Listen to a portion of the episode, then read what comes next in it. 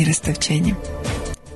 Здравствуйте, наши постоянные слушатели, те, кто ждут эту программу, так же, как жду ее я. И здравствуйте те, кто сегодня, может быть, впервые будет крутить ручку приемника и вместо привычной музыки услышать человеческий голос и рассказ о том, что может быть грустно и одиноко, о том, что нет рядом человека, которому тебе так хочется сказать «Мне хорошо с тобой, я люблю тебя, ты моя радость». И если вам сегодня грустно и одиноко, оставайтесь с нами. Слушайте и звоните, звоните и рассказывайте о том, что вас веселит или огорчает, радует или печалит. У нашей программы нет специально заданных тем. Все, что важно и интересно для вас, также и для нас. Все звонки идут сразу в прямой эфир. Помните об этом. Итак, здравствуйте, слушатели. Здравствуйте, Иван. Добрый вечер, Анна Анатольевна. Добрый вечер, радиослушатели. Телефон прямого эфира в Ростове-на-Дону без наценок и без комиссии в федеральном формате 8 903 406 73 76 и прямой городской номер также в Ростове-на-Дону и также без наценок и комиссии 256 73 76. И вы можете слушать программу в интернете в режиме онлайн в группе ВКонтакте «Ночной разговор» с Анной Панковой и группа ВКонтакте э, наша э, Тихий, группа ВКонтакте «Тихий Дон», группа радио «Тихий Дон». Да. И я жду вашего звонка.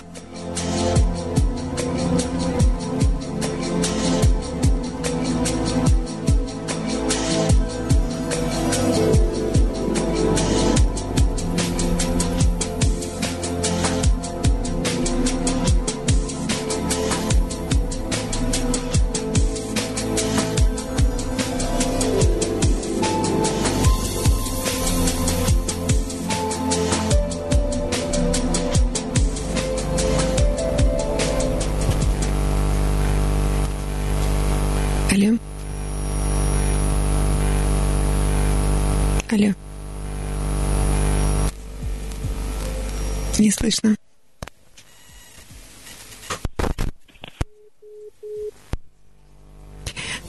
Восемь. Восемь девятьсот три четыреста шесть семьдесят три семьдесят шесть. Телефон прямого эфира. И городской в Ростове-на-Дону 256 73 76.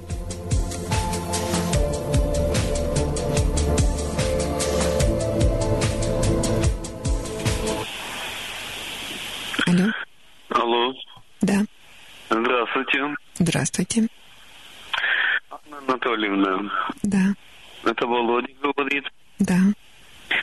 Я хочу с вами кое-чем поделиться. Да.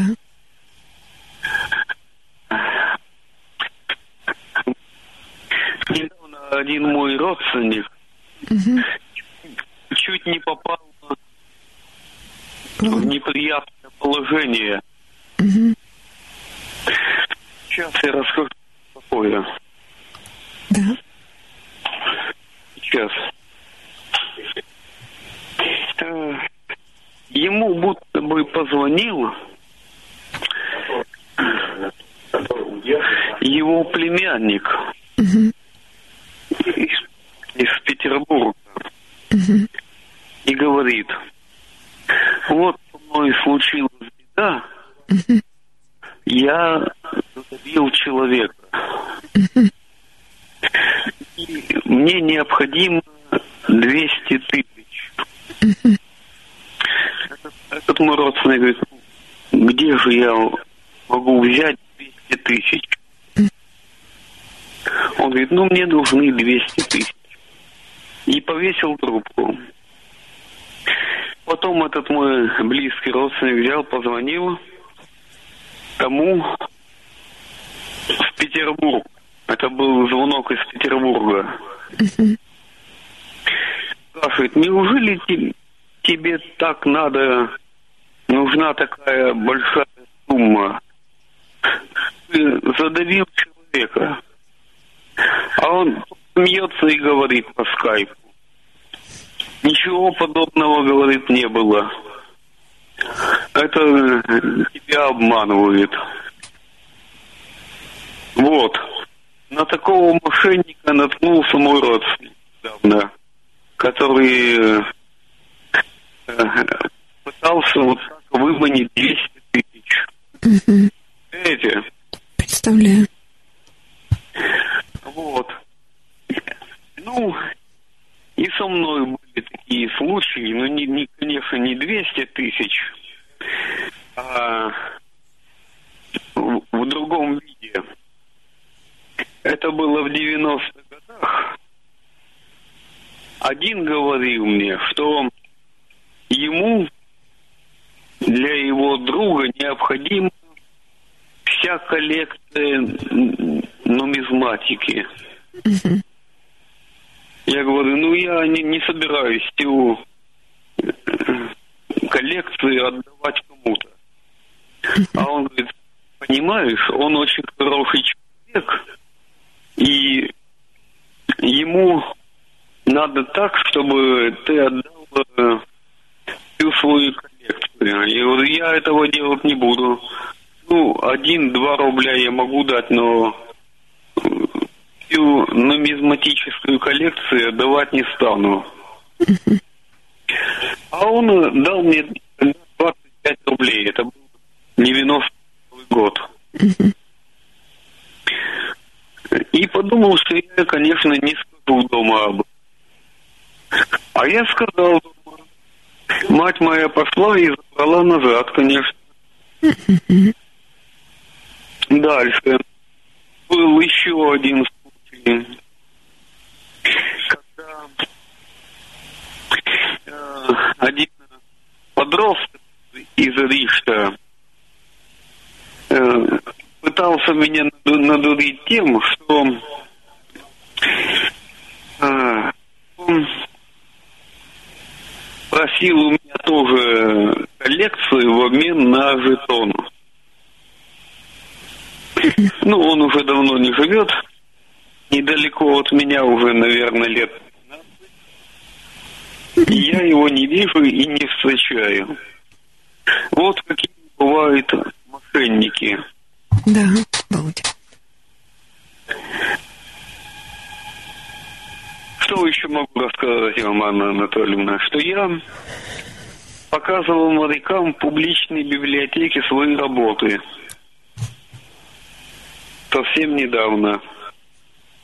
Угу. Я на этой неделе видел еще нашего с вами знакомого фотографа Анатолия. Хор- да, хорошо. С ним побеседовал. Угу. Вот. Я возвращался, когда из сада, то я там читал постоянно своему соседу, пожилому человеку, эм, исторические лекции. Угу. Он меня сам просит об этом. И вот он попросил меня, чтобы я узнал про смерть Грибоедова. Я узнаю, у, у меня есть такая книжечка, и я еще узнаю в интернете. И я узнал, что Грибоедов был убит фанатиками Персии, Угу. а похоронен в монастыре Святого Давида в 820 году. Угу. Вот. Сегодня работал весь день в саду и даже не отдыхал. Хорошо, что вы работали, Володя. Ну, тогда сейчас самое время отдохнуть. Ну, я буду вас слушать. Хорошо. Володя, я хотела сказать вам, что на прошлой акции чисто по-ростовски вы очень хорошо работали. Да. Да. Спасибо. Следующая акция будет э, в конце июня, да? Да. Ну хорошо, Анна Анатольевна, я буду вас слушать до конца, как всегда. Хорошо, Володя. Всего доброго. До свидания. До свидания. Это был постоянный слушатель нашей программы Владимир, который звонит для того, чтобы поделиться тем, как проходит его жизнь. Жизнь полная ограничений, испытаний, но это его жизнь. И он проживает ее достойно, так, как может. Мы продолжаем нашу программу «Ночной разговор» с Анной Панковой, врачом-психотерапевтом в ночном эфире нашего рок-радио «Тихий Дон». Я жду вашего звонка по телефонам 2 56 73 76 городской Ростове-на-Дону и мобильный 8 903 406 73 76. Звоните. И пока я жду вашего звонка, а, поделюсь своими впечатлениями. Я сегодня пришла, и Ваня шутила и говорил, что Анна Анатольевна сегодня вы на иврите будете начинать программу. А, я была в поездке в Израиле, и действительно у нас полное впечатление, но приветствовать на иврите не могу. Единственное, а, мне очень понравился э, звучание э, этого языка, но я его мало слышала, в основном только в транспорте, потому что общалась с русскими людьми. Я приехала туда по приглашению моих друзей Аси и Леонида. И ну, вот это в автобусе я слышала, и мне так понравилось ну, красивое очень звучание языка, и не просто красивое, оно какое-то очень возвышенное. Например, я думала, что слова Ата Ханаба означает слава Господу нашему, но оказалось, что это переводе означает следующая остановка. Но звучит очень красиво. Я подумала, если когда-нибудь у меня будет собака, я назову ее Ата Ханаба. Ну, поездка, поездка была чудесная. И я была в Иерусалиме, и я прошла путь на Голгофу, который проходил Христос. Хотя, конечно, это не тут, это не те камни, по которым ступала его нога. В самом деле истинное это место находится на 2 метра, 2-3 метра под землей. Прошло 2000 лет. Но там были несколько камней, которые ну, из раскопок, и они были вмурованы а, в этот путь. Они были настолько вытерты с такими углублениями, что да, действительно нет сомнений по этим камням. Прошло тысячи, тысячи, сотни, сотни тысяч людей. И самое большое, наверное, на меня впечатление произвела стена плача. Ну, так вот, по ощущению. Наверное, она так, так пропитана мольбами, просьбами людей, их, их мыслями, их чувствами, их, их энергией, что она ее несет в себе. И храм Груба Господня, и та самая плита, которая накрывала его гроб, и удивительное ощущение какого-то тумана, когда ну, вот заходишь в этот это маленькое-маленькое помещение, даже не помещение, маленькое место. И там, ну, конечно, есть людей очень много, и специальный служитель, и ты стоишь долго в очереди, но уже перед самым входом только я ловлю себя на том, что я, я не могу туда войти, и он заталкивает не только меня, а всех других людей. Сначала заталкивает, а потом там теряешь представление о времени, о пространстве, и тогда он стучит, он уже ничего не говорит, он стучит громко-громко и вытаскивает это. Ну, каждому человеку, наверное, меньше минуты времени побыть там. Но я думаю, что, наверное, больше и не надо, потому что этого ощущения, впечатления хватает надолго. И потом это была Кана Галилейская и Галилейское море. И церковь 12 апостолов, которая вот по ощущениям, да, много, конечно, мы посещали, но два, два собора оба православные, но Я подумала, как везде много зависит от личности человека. Ну, про один а, собор экскурсовод сказала, ну, не знаем, попадем мы туда или нет, смотря какое настроение будет у настоятеля. Может и не пустить, а может допустить. Ну, как-то видно, был в настроении, и мы туда вошли, и он а, сел там такой немножко картинной позе с таким видом, что «О, люди, люди!» И там висело объявление на двери без разрешения настоятеля Евангелия не читать. И как-то, ну, было так же. А другой а, храм, это храм 12 апостолов, как раз на берегу моря Галилейского, по которому Христос ходил по водам. И этот храм поднимал, ну, почти с нуля настоятель, доброй души человек. И искренне любящий. И там было так хорошо, что мы даже потеряли представление о времени, хотя ну, очень были дисциплинированные, вовремя всегда приходили, а тут просто забылись. Ну и опоздали. Там было хорошо. Очень светло. И очень так, душевно, возвышенно. Ну и, ну, конечно, самое приятное это было – это была такая дружеская встреча и забота, и внимание, которое ну, мне, мне было даже неловко. Но это было очень приятно. И Мертвое море. Когда подъезжаешь к нему, совершенно космические пейзажи. Пустыня, но не такая пустыня, не песок, не бархан, а как горы, камни. И удивительный цвет моря – дно белое, соль.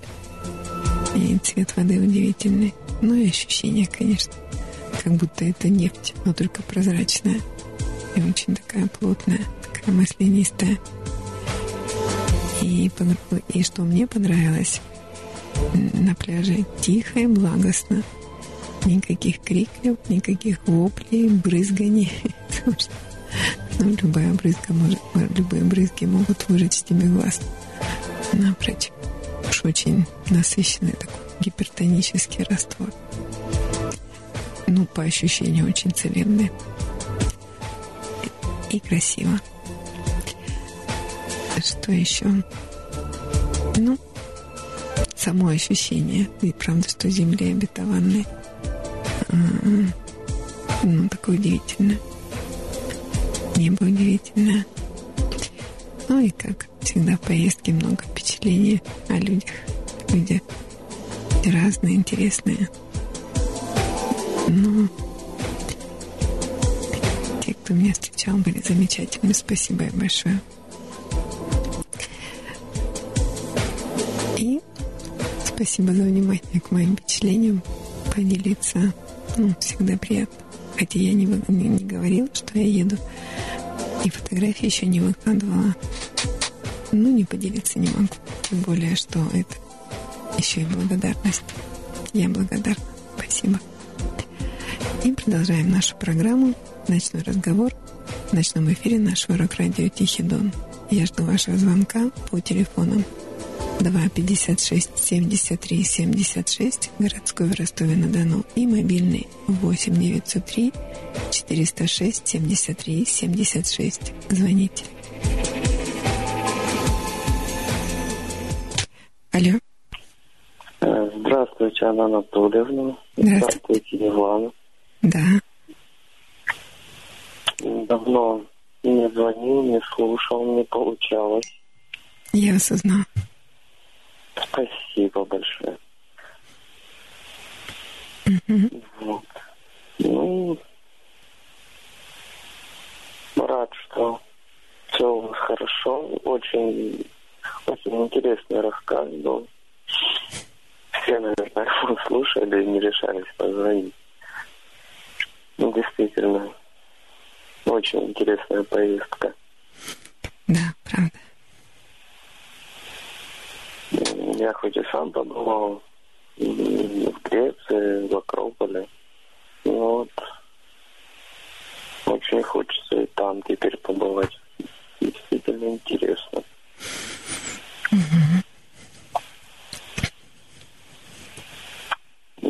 На прошлую акцию я работал.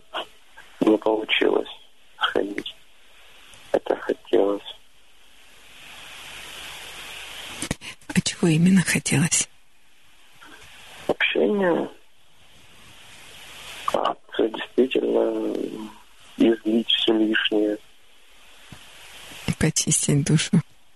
Ну, да, душу и тело. Надо это делать периодически. Как-то голос у вас очень грустный. Немножко устал и непонятные перемены в жизни. Ну, все движется вперед. А что именно какие? Избавляюсь от старого, ненужного, как в том мультике. Чтобы купить что-нибудь нужное, нужно сначала выкинуть что-нибудь ненужное. Так и у меня. Неужели вы избавляетесь от тех сложных-сложных векторных отношений, которые много лет вас мучили? Да. Ну, Вот сейчас, сейчас заканчиваю избавляться от чемодана без ручки, который нужен вроде как, но выбросить жалко. Это сколько лет вы с этим чемоданом? Четыре. Четыре года. Да. Ну, прошедшие полтора были финишными. Я уже наелся. Тяжело, конечно, но потихонечку справляюсь.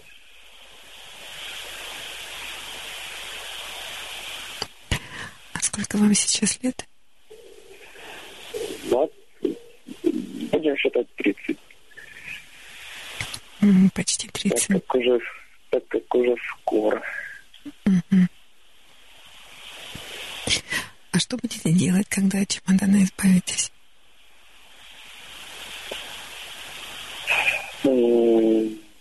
Я уже делаю э, новая жизнь, то есть жизнь по-другому, другое общение в другом ключе, с другими людьми, с которыми не получалось раньше в силу действия чемодана. То есть вы встречаетесь с девушкой? В поисках. А, Пока перебираю варианты. ну, то есть, Ну, потому что не нравится, не ешь, это самое лучшее правило в жизни. еще раз, какое правило? Не нравится, не ешь. Ага. И поначалу вроде вкусно, а потом уже когда распробуешь, нет. Не то. Ну, вот это вы в поиске и выбираете то, что вкусно. А есть девушка, которая вас выбрала и хочет быть с вами? Ну, Вроде как есть. Я не имею в виду ту, которую вы называете чемодан без ручки, а другая. Нет, нет, чемодан это уже прошлое. Да, чемоданчик сам убежал. И сама не хочет. Хочет показать свою самостоятельность. А та, которая действительно считает, что нужен, да, есть, но, опять же, невкусно, к сожалению. Еще раз, вам, вам скучно? Невкусно. Не скучно. Нет. Не подходит, то бишь невкусно. А, невкусно. Да.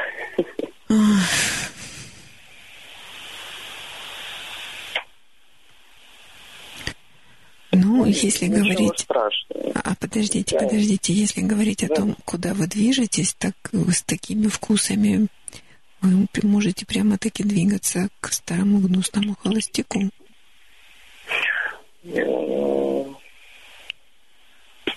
э, верю к этой утопии, не считаю, что такая утопия случится. Потому что у каждого же есть свои, свои критерии поиска. И что-то нравится, что-то не нравится. Да, критерии есть, но они могут быть такие извилистые, знаете, как такой, такие э, причудливые, что туда ни одна девушка не пройдет. Ну, так я не спорю. И для этого надо попробовать.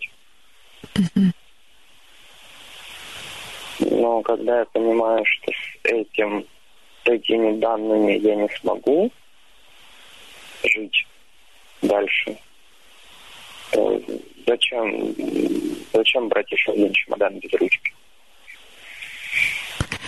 Когда я говорю о чемоданах без ручки, я имею в виду партнера, который не хочет э, создавать отношения, который не хочет создавать семью, не хочет иметь детей. Ну, то есть а, время тянет, а, и все. А вы а что имеете в виду? Чемодан без ручки – это человек, который для меня не имеет смысла, но все-таки что-то меня с ним держит. Ну да, я об этом, что это человек, который не хочет иметь отношения, но вы к нему притянуты там какой-то болезненной привязанностью, да? Нет, может быть, он хочет иметь отношения, но я с этими данными начальными, ну, даже не начальными, а те, которые есть, то, что есть в человеке, просто не смогу жить. Потому что даже жизненные взгляды, они разные.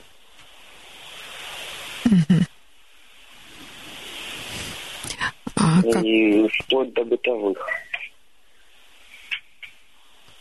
Например? Ну, вот, например, завтрак. Я мою посуду. Я попросил порезать на бутерброды сыр, колбасу. Как бы там палка колбасы, большой кусок сыра, нам на двоих позавтракать. Ну, не надо все это резать. Нарезать. Ну, заметил я это слишком поздно. То, что касается того же самого похода в душ, тоже разные взгляды. А, походов на прогулку, то же самое. Общение. Я понимаю, что человек общается не на том уровне, на котором я. Не так медленно говорит, как вы? Дело даже не в вежливости, а в образе мышления. То есть, если тот же, если та же самая чемодан без ручки, которая вот сейчас уже сама ушла, которую я не хочу, но она изначально думала в одном ключе со мной, то в этом случае нет. Нет однообразного мышления. Оно разное. Ну так оно и должно быть разным. Ну, не настолько. У нее женское, у вас мужское. Две противоположности. Когда ну, бесит бесит, а, Чаще всего. а принять не как, вот, как неизбежность, как данность. Как данность принять можно, но не настолько. Не настолько неизбежную неизбежность. Да, привередливый, да, требовательный, но какой есть. Есть э, девушки, которые действительно и приятно, и все сходится. Но я еще пока не добрался до близости. До близкого общения, вернее. Но в процессе. А вдруг вы доберетесь, а она там неправильно моется в душе? Ну, человека все равно видно. Даже по, даже по тому, как он одевается. Mm-hmm. Стиль одежды тоже говорит о многом. Ну да. Манера поведения тоже говорит о многом. Согласна. Ну что, тогда будем искать. Что, простите? Тогда будем искать. Ну, естественно, да. Ни, ни в коем случае не стоять на месте. Занимаемся сами, самосоверш... самосовершенствованием. А как вы себя совершенствуете? И физически, что не было доступно раньше из-за бытовой требовательности партнера, партнерши. И, и морально. А физически как? Ну, как минимум физкультура, потому что я помню, каким я был раньше. Как бы, да, гены, да, худощавый, но худощавым быть не особо интересно. Хочется мяса чуть-чуть, чтобы было на теле. Ну, то есть вы Но, кача- же, качаетесь. Жир с мясом не путать. То есть вы качаетесь. Ну, да, начинаю. Мгм. Сколько раз уже? Ну, Уже на протяжении вот, ну, да, полутора месяцев. Мгм. Это хорошо. Уже 40 дней прошло. Наверное, закрепилась привычка. Это вы физически так себя совершенствуете. А морально как? Ну, Появилось желание, даже не то, что время, время было раньше. А, Появилось желание познавать что-то новое, двигаться в профессиональном плане. Потому что до этого все это затмевалось отношениями, э, бытовыми проблемами, которые создавались. Потому что последние три месяца наших жизни совместной, там уже отношениями нельзя было назвать. Это было издевательство друг над другом.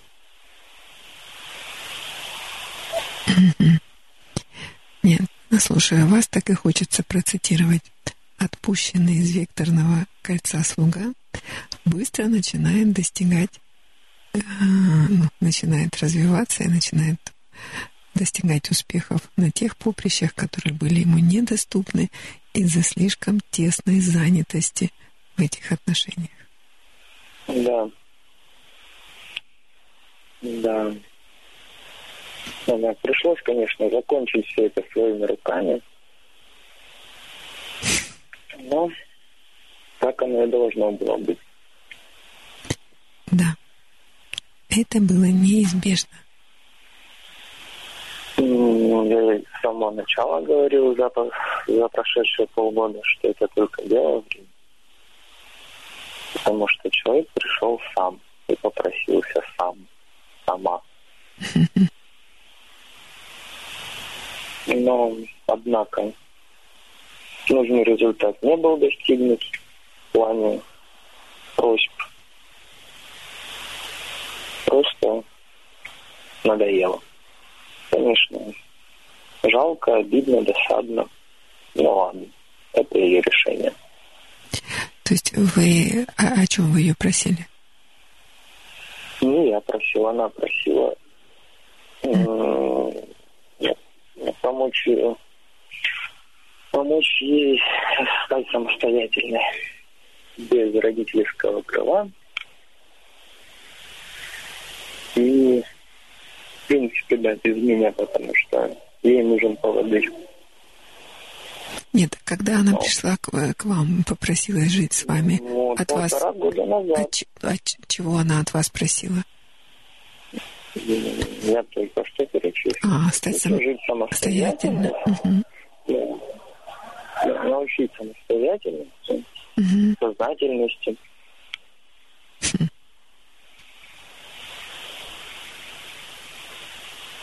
Как интересно. А, Но не получилось. Ну, был такой момент, даже после того, как она ушла, ну, уже перейдем на личности, исходит абстрактности. Мгм. У меня выходной, сижу я дома днем. Ну, проснулся недавно, там, к обеду. На окне приехала подруга. И, значит, они вдвоем вытащили меня погулять. Я тут же еще там, в телефонном режиме, в режиме написания, общения в WhatsApp спрашиваю, зачем я. Вам как бы и так хорошо должно быть, вы две подруги. Ну, мы без тебя боимся, и ты же знаешь, что только ты можешь меня остановить в случае чего. Ну, то есть погулять вечером, пойти куда-нибудь потанцевать, выпить. А брызги шампанского – это вещь веселая.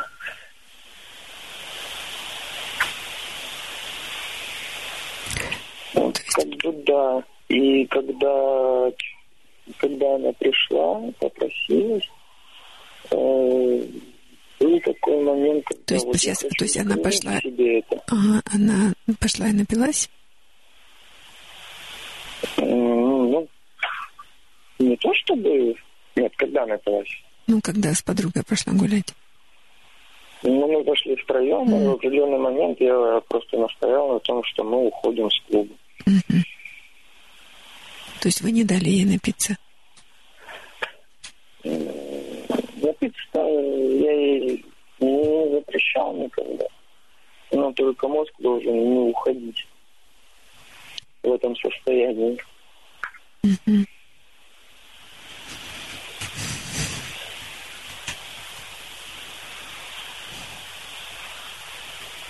Она все время поражается, как это у меня получается.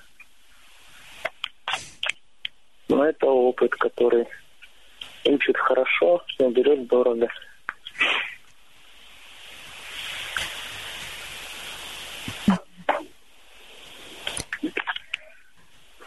И когда полтора года назад она пришла, попросила, в моей голове есть, ну, по крайней мере, был образ, до какого состояния должно дойти у нее в голове все это. Но она закончила все это рано. То есть, э, поясните, у вас был образ, э, какой она должна стать? Да, как ее воспитать? Мгм. Когда когда она пришла. Мгм.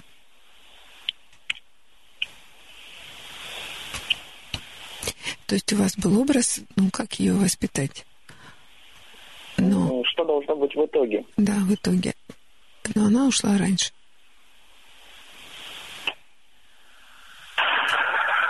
Да, она ушла раньше, а все началось с того, что она просто перестала на выполнять договоренности. А какого рода? Естественно, меня это стало не устраивать. Я начал делать акцент на том, что мы с тобой договаривались о том, что ты взамен на мое на мое воспитание тебя м, даешь мне то, чего у меня не будет, если я буду жить один.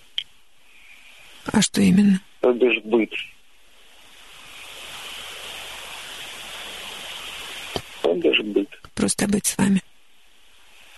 Ну, да, быть, и, возможно, что-то больше. Мгм. Но по желанию. То есть без желания... Я понимаю, что человек — это человек. Ну, то есть в вашей голове было представление, что она возьмет на себя бытовые хлопоты и будет заниматься хозяйством. А, да. И она с этим была согласна. Мы все обговаривали точными фразами, точными словами.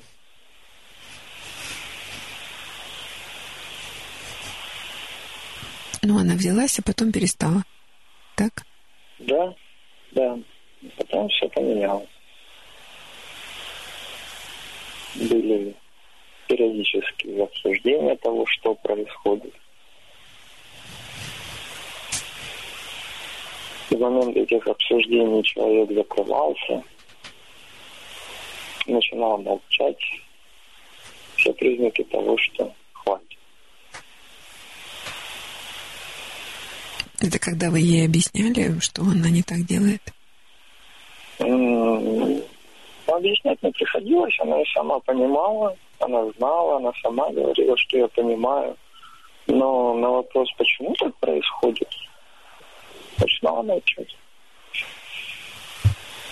Ну, наверное, она могла бы сказать так же, как и вы. Да, я такая. Вот как вы говорите себе, да, придирчивый, да, такой, ну вот такой.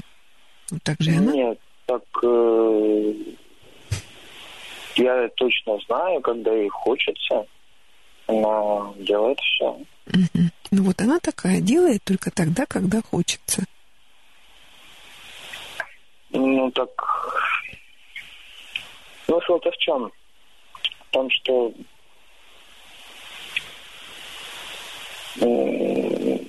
должна же быть взаимность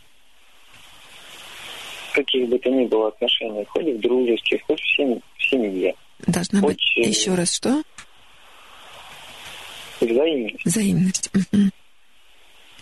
И такой парадокс, если я выполняю угу. договоренности, а с ее стороны этого не происходит, то э, что-то, наверное, нарушилось в этой схеме, ну, в этих отношениях. Ну как что, обида у вас возникла? М? Обида у вас появилась. Я делаю все, а она ничего. Ну, для отношений.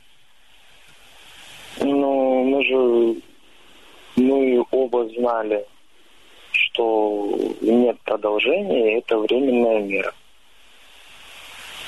Ради, ради воспитания, потому что воспитывать на расстоянии невозможно.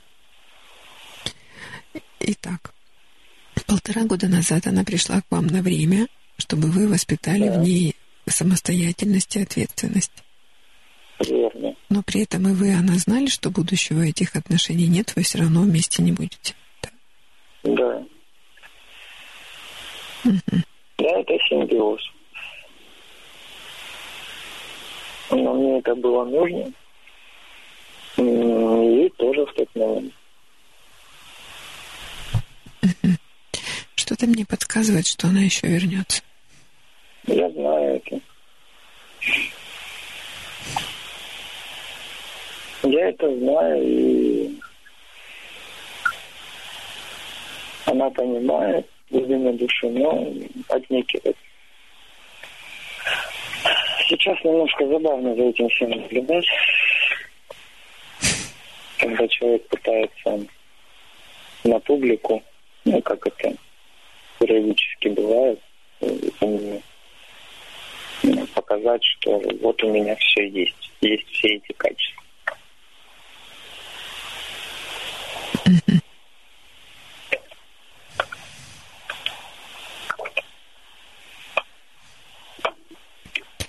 Я вас слушаю. Но, однако, условие, в этот раз было условие, что следующего раза уже не будет.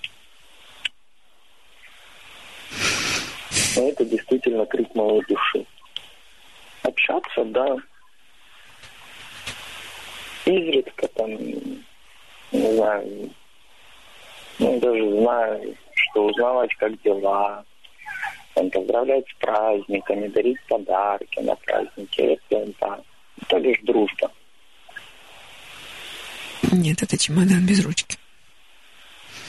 Ну, ну, почему чемодан без ручки, если вот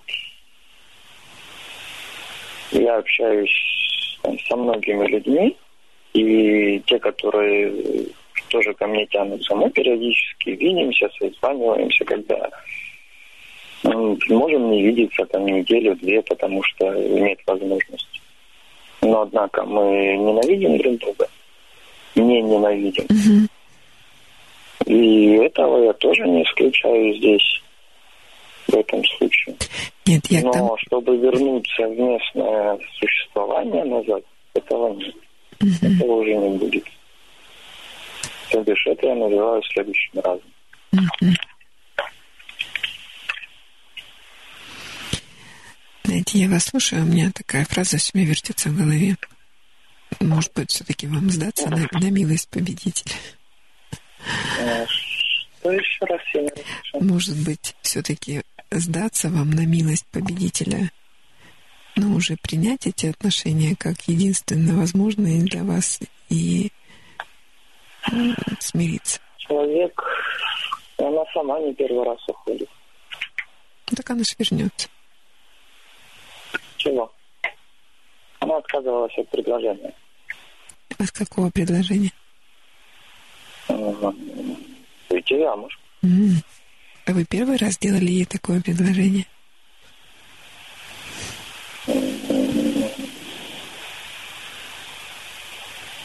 Да, И кольцо подарили? да, И на коленке стояли? ага. Мгм. А она что Но это было сказала? не в этот раз. Ага. Это было не в этот раз. В этот раз все было сухо, сухо, прагматично и расписано. Она потом по прошествии времени решила, что ей это не нужно.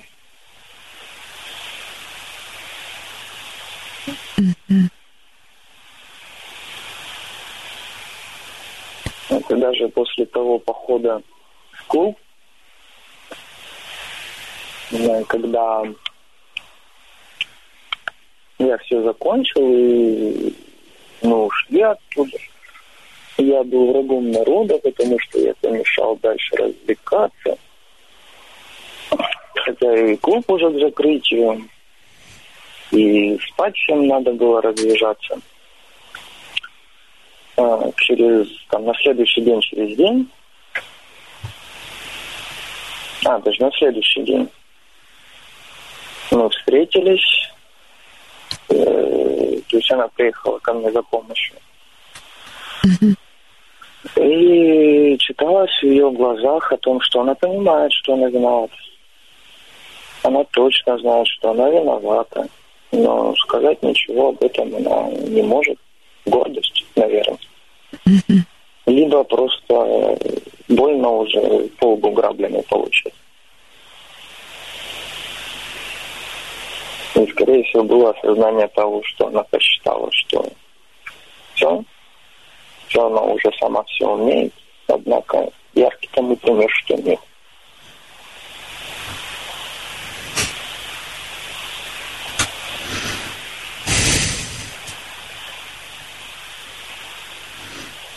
И так происходит периодически. И вот это меня забавляет о том, что она даже сейчас стала меньше со мной общаться, меньше проявлять инициативу, потому что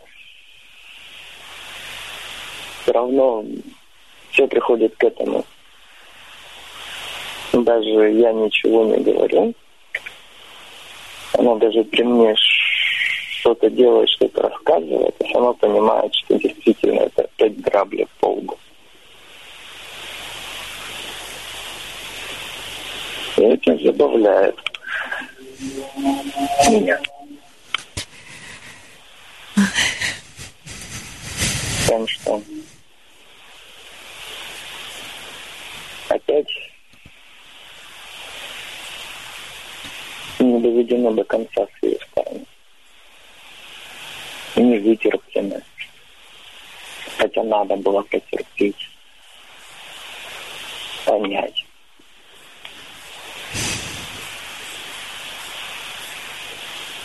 Вот интересно, ну, предположим, задержалась она с вами дольше. Выполнили вы свою задачу, воспитали ее самостоятельной, ответственной. Посмотрели, знаете, как такой пигмалион. Посмотрели и сказали, ну, все, воспитал, готово. А дальше бы что? Да. Да, а дальше что? А дальше отпустил, потому что ну, планы на будущую жизнь у нас расходятся. У вас какие планы? Семья, дети. А у нее? Нет этого плана. Она не хочет детей. У нее же есть, по-моему, сын, да? Ну, веков. Ну, а у нее же сын был. Ну, это было задолго до этого. Для нее. Предвид. То есть это у другой девушки был сын? Да, да, да. У, у этой нет детей? М. А сколько ей лет? Двадцать восемь. Ну, то есть у вас в планах семья и дети, а она не хочет детей. Да.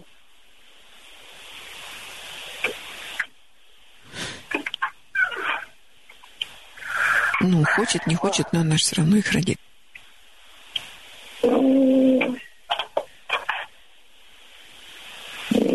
исключено. Но только Может быть, родит. с кем-нибудь другим, а не с вами. Потерпели. Ну, Ничего страшного. Пусть с кем-нибудь другим, потому что, честно, человек, человек уже неприятен.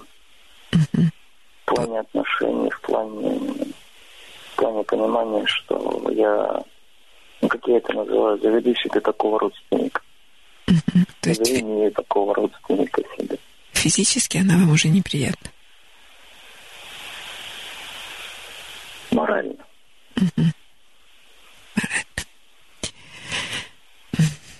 Ну, тогда знаете что? Расскажите сон, который вам приснился в последнее время, и вы его запомнили. Это была работа. Что-то такое смутное. Ощущение него. Не сказать, что хорошие, не сказать, что плохие, какие-то средние. Мгм. А что, что именно снилось? Мои планы на будущее. Ну, как они выглядели? В плане работы. Ну, то, что я достигаю своих желаний. Ну, а как это выглядело во сне? Что это было? А, Движение по карьерной лестнице. Прям так и снилась вам лестница, вы по ней топаете вверх? Нет, нет, должность. То есть вам приснилась конкретная должность? Ну, Да, которая сейчас есть в, обозримом будущем. И вы прям, вам снилось, что вы прямо уже в этой должности. Ну, Да. А что вы там делаете в этой должности?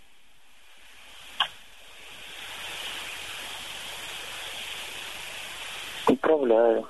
Управляю людьми. А сколькими людьми вы управляете в этой должности? Ну, как минимум 10. Хорошо. И вам снилось, что вы уже в этой должности уже управляете? Ага. И с каким чувством вы проснулись? Ну, или вышли из этого сна? А, От того, что я там делаю, с чувством удовлетворения. А от того, что именно там происходило вокруг меня, это, я же говорю, было такое смутное чувство. А что там происходило вокруг вас?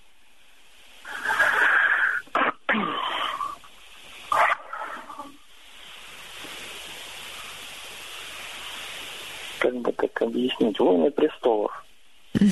Что в последнее время происходит на работе.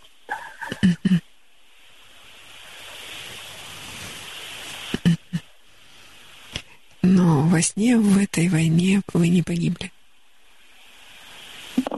Что в этой войне? В этой войне вы не погибли. Ну, в вашем сне. Нет, нет. Ну, хорошо. Работа – лучшее лекарство от душевных ран, это правда. Действительно, в ней, в ней утопаешь, и все меняется вокруг. Главное восприятие. Что как человек воспринимает.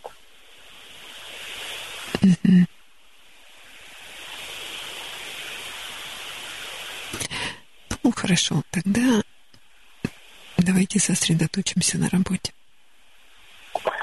Да, действительно, так я Мгм. делаю. Хорошо. Этим я занимаюсь. Спасибо вам большое за действительно ну, ну, очень приятное обсуждение. В конце концов, некоторые моменты, конечно, были не особо приятные, Ну, но это нужно. да, ты знаете, когда рану зашиваешь, ну, неприятно, конечно, но зато потом срастается и как новенький барабанчик. Ну да. Хорошо, будем барабанить. Угу. Буду слушать вас. Хорошо. Спасибо вам за звонок. Всего доброго. Вам спасибо. Спасибо за звонок. Надеюсь, что вы, правда, будете такой активный барабанщик. Будете так быстро-быстро барабанить, быстро говорить, хорошо руководить. Но все-таки личная жизнь, наверное, на- найдется девушка. А может, вы свои притязания снизите, скорее всего. И будут у вас дети. Спасибо. Продолжаем нашу программу «Ночной разговор» с Анной Панковой, врачом-психотерапевтом в ночном эфире нашего рок-радио «Тихий Дон». И я продолжаю ждать вашего звонка по телефону 2 56 73 76 городской в Ростове-на-Дону и мобильный 8 903 406 73 76. Звоните.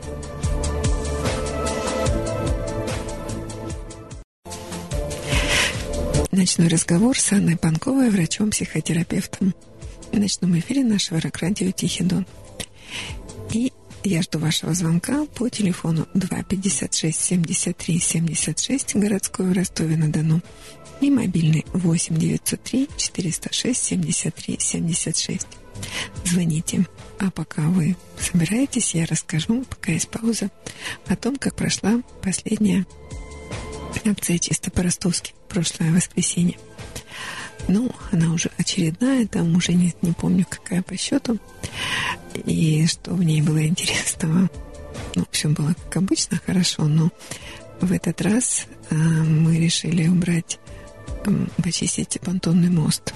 И когда мы туда шли, то женщина стала меня учить, как надо вообще воспитывать людей. Вот как Никита воспитывал девушку, она учила, что надо ругать, надо там им сказать, там всем. Но, конечно, мы не стали этого делать, и я попросила двух таких модных и красивых девушек, э, Ксению и Катю, и мы стали убирать этот мост, и э, что делают рыбаки, которые там стоят, и они, это, по-моему, их излюбленное место, рыбалки, они стоят там так часто, так тесно, ну, как некоторые дни, как, как в автобусе, Ну, так, как в маршрутке, тесно-тесно.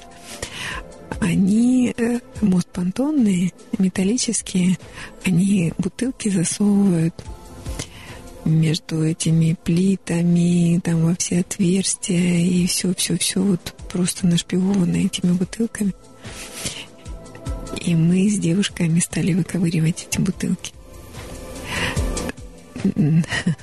Надо было видеть этих рыбаков, причем, ну, мы же всегда это делаем с удовольствием, с улыбкой. Никаких ну-ну, никаких укоризненных взглядов, никаких упреков, уж тем более никакой ругань. И вот мы с ними выковыриваем, выковыриваем. И я особенно там пыталась бутылку вытащить. И тут один не выдержал, говорит, ну не засовывайте туда руку, сейчас же этот понтон сойдется, вам же руку просто расплющит. Ну, помогите. Он стал удочкой выковыривать. Выковырнул. Бутылка упала в воду. Он тогда с очком стал вылавливать. Выловили мы эту бутылку, мы с ней справились. Я думаю, он теперь никогда не будет засовывать бутылки в понтонный мост. Вот так мы с ними прошли почти весь, ну, практически, да, весь мост. Э, как один сказал из рыбаков, тут ваши модные девочки прошли, вот они пошли туда. И я думаю, что ну, вот такая работа, она более, более воспитательна, ну и нам самим приятнее, чем ругаться изящно и с удовольствием. Ну, правда, еще ж было утром, мы еще такие были нарядные.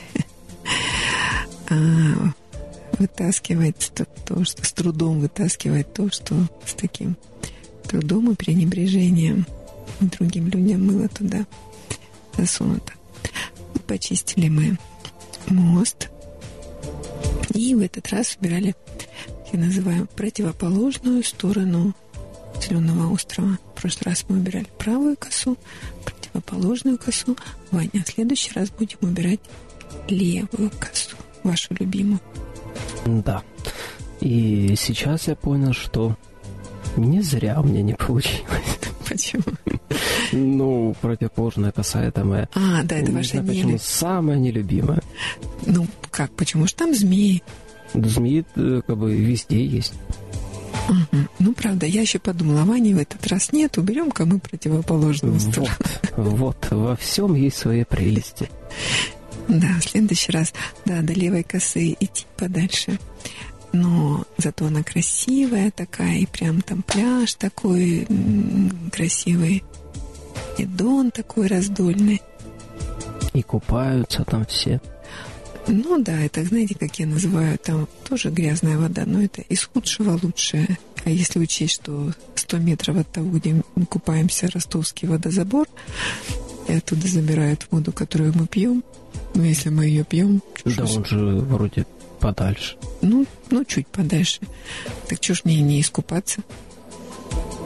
Ладно, водозабор, другое дело, этот как, водоотвод. Водоотвод уже там в районе Кужинки. Ну да, он гораздо далеко, ниже. Да. да, очень далеко, он очень. Вот, так что возле водозабора, конечно, купаться гораздо приятнее, чем возле водоотвода. Так вот, и мы будем убирать левую косу. Мне еще чем нравится левая коса, мы там часто очень встречаем единомышленников. Помните, приезжаем, а там уже мешков 10 собрали ребята.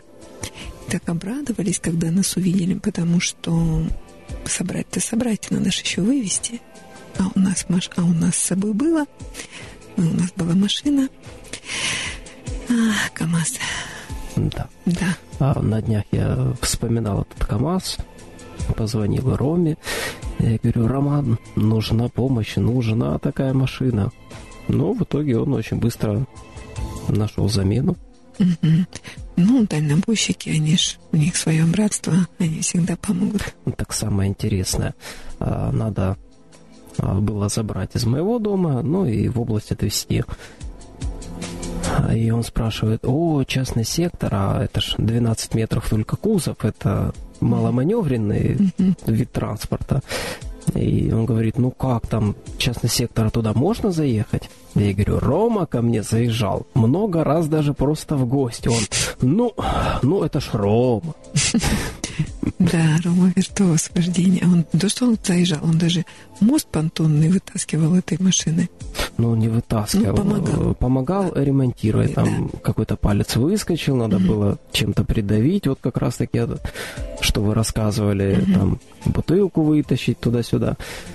Э, какой-то палец надо было вставить. Надо какое-то было массивное усилие угу. приложить. И Роман это усилие сделал при помощи своего КАМАЗа. Замечательного КАМАЗа. Да, которого теперь нет. Так вот, и там, чем хороша левая коса, там много единомышленников, там чистая вода, ну, из худшего лучшее. И там красиво и хорошо. И, к сожалению, меньше, чем раньше. Но там тоже будет много мусора. И мы его уберем, и будет чисто и красиво. Уберем мы его 25 июня. Это следующая акция, которая будет в последнее воскресенье июня. Присоединяйтесь. Так вот, но есть и трудные моменты. Трудности есть везде. Трудности наступили и в акции чисто по-ростовски. Пролетарская администрация ЖКХ больше не выделяют нам машину. Машину нам больше не дают. Да. Грустно. Я звонила два раза. Три. Я просила. Ну, объяснять тут уже нечего, потому что это уже много лет происходит, и много лет я прошу, это было, ну, видимо, лимит закончился. Теперь у нас есть, ну, такая надежда на то, что нам, ну, не просто надежда, такая договоренность, что нам поможет чистый город. И они обещали выделить в следующий раз машину для того, чтобы мусор вывести. А, и я на это очень надеюсь. Потому что, ну, собрать, да, ну, не оставлять же его там. Вообще грустно. Ваня, вам грустно? Прискорбно. Хорошо. Модное слово. Да. Ну что ж, а так акция состоялась, мы убрали, убрали хорошо, а, поиграли, а, были были приятные моменты, и, как обычно, наши друзья кришнаиты нас угощали обедом, правда, в этот раз. Спасибо Ксении, но, Ваня, вы всегда ну, за обедом ездите, и очень хорошо, но в этот раз за обедом пришлось ехать, как вы думаете, куда? В Израиль. Почти, почти. За Красный десант, за Таганрог. Куда? За Таганрог, ну это чуть дальше Таганрога, Красный десант. 60, ну почти 70 километров. Да это если за Таганрог, это все 80. Ну да. Но и там есть наше радио. А как это так? Это ж э, ну, совсем далеко. Далеко. Ну, просто у них там был весь фестиваль, они были все там. Но чтобы не, не упустить такую прекрасную возможность бескорыстно покормить группу людей, которые бескорыстно делают бескорыстное дело, ну, не могли они такую возможность упустить. И поэтому Сергей, спасибо ему большое, попросил, говорит, ну, вы можете? Ну, сначала говорила Пастагай, ну, въезд. Угу. Ну, потом что уж там. Прямо оттуда. И Ксения прямо на машине как поехала. Да, любитель высокой скорости. Да, и она так быстро ехала, что Сергей, который был с ней, я думаю, я удивилась. Обычно он очень, ну, так походно, с душой, ну, накладывает еду, а тут он что-то еду не стал накладывать. А потом я поняла, у него руки дрожали. Нет. Вот так быстро ехала Ксения. А за сколько же они выехали? Ну, они выехали, по, ну, в общем, всего это два часа заняло. Ну, чуть меньше двух часов туда-назад. Ну, тогда они, правда, очень быстро ехали. Очень. Потому что если ехать в Таганрог, даже если ехать прямо быстро-быстро, но все равно это час. Да. Ну, туда-назад. Так что обед состоялся. Ну, было, как всегда, вкусно, полезно. Вот. А потом... У меня даже под этот случай... Есть песня? Нет. Это круто. Аплодисменты для Ксении. Аплодисменты в студию. И для Ксении, и для Сергея. Для Сергея, да, для тех, кто был рядом. И еще там с ними была девушка Алена, которая пришла тоже на акцию первый раз. И сразу подверглась такому испытанию. Но она выдержала. Так вот. И мы играли, и была игра треугольники, и так получилось, что там были двое молодых людей, сочувствующих, ну, отдыхающих и сочувствующих, и они прям попали в треугольник, и они были выбраны, и что-то там даже получилось. Ну, я, я всегда за то, чтобы люди знакомились не в ночном клубе, а на акции чисто по-ростовски. Оно как-то всегда лучше получается, чем в ночном клубе. Ну, как-то получилось. Ну, может быть.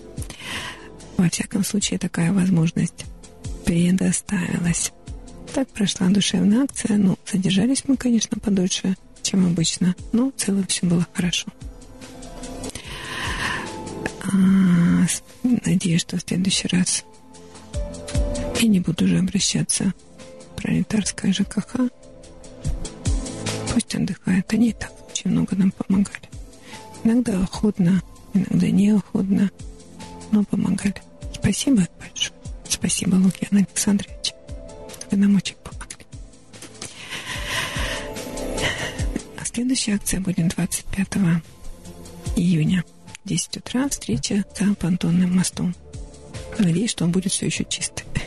Но если вдруг вы придете, а он не чистый, ну, поднимите эту бутылку. Покажите пример рыбакам. Мы продолжаем нашу программу. Это все про чисто по Да, не все про чисто по-ростовски. В это воскресенье будет чисто по-ростовски на Пушкинской. С 12 до 2 напротив публичной библиотеки можно принести и сдать переработку полиэтилен, пластик, бумагу, батареи, батарейки, картон, стеклянные бутылки. Все это можно принести и сдать. Да, кстати, про Израиль. А, Ваня, помните, много раз, когда мы стояли на Пушкинской и принимали от населения, от, созна... даже нет, от сознательной части нашего населения полиэтиленовые пакеты бутылки, и подходили несколько раз а, женщины и говорили, вот, а вот в Израиле, а вот там такие пластиковые, э, там такие сетки с цветочками, что вот вы тут стоите, вот, а вот там с цветочками. И я говорила этой женщине, ну, ну, приносите сюда. Ну, мы... А она, при том, что живет очень недалеко, она говорит, что, что это я должна носить? Да вы не должны, ну, если вам так это понравилась идея, ну, можете присоединиться, нет. Наконец-таки я приобщилась в Израиле, да. Действительно, очень красивые, большие, удобные, объемные сетки для пластиковых бутылок. Все в цветочках. И я туда тоже приобщилась, поучаствовала, выбросила бутылки. Ну и пластик тоже. Было очень приятно. Есть фотография, я, ну, я еще ничего не выкладывала ВКонтакте. Ну, теперь можно. Все, я уже уехала и вернулась, живая и здорова. И уже можно и рассказать, и поблагодарить, и похвастаться. Так что в Израиле, да, это есть нас как-то вот опять сетками стало плохо для бутылок. Но все равно процесс этот будет происходить, и мы его продолжаем. И вы присоединяйтесь. Хотите жить как в Европе или как в Израиле? Сортируйте мусор, сдавайте его в вторичную переработку. Первое воскресенье каждого месяца на Пушкинской напротив публичной библиотеки с 12 до 2 часов дня. Приходите. А мы продолжаем нашу программу в ночном эфире нашего рок-радио «Тихий Дон».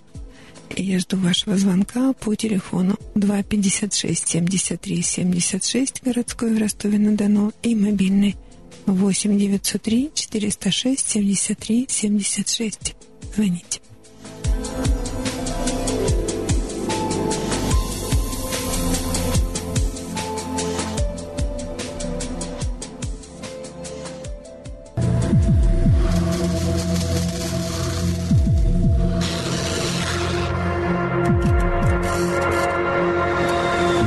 Разговор, ночной разговор, ночной разговор, ночной разговор, ночной разговор, ночной разговор, ночной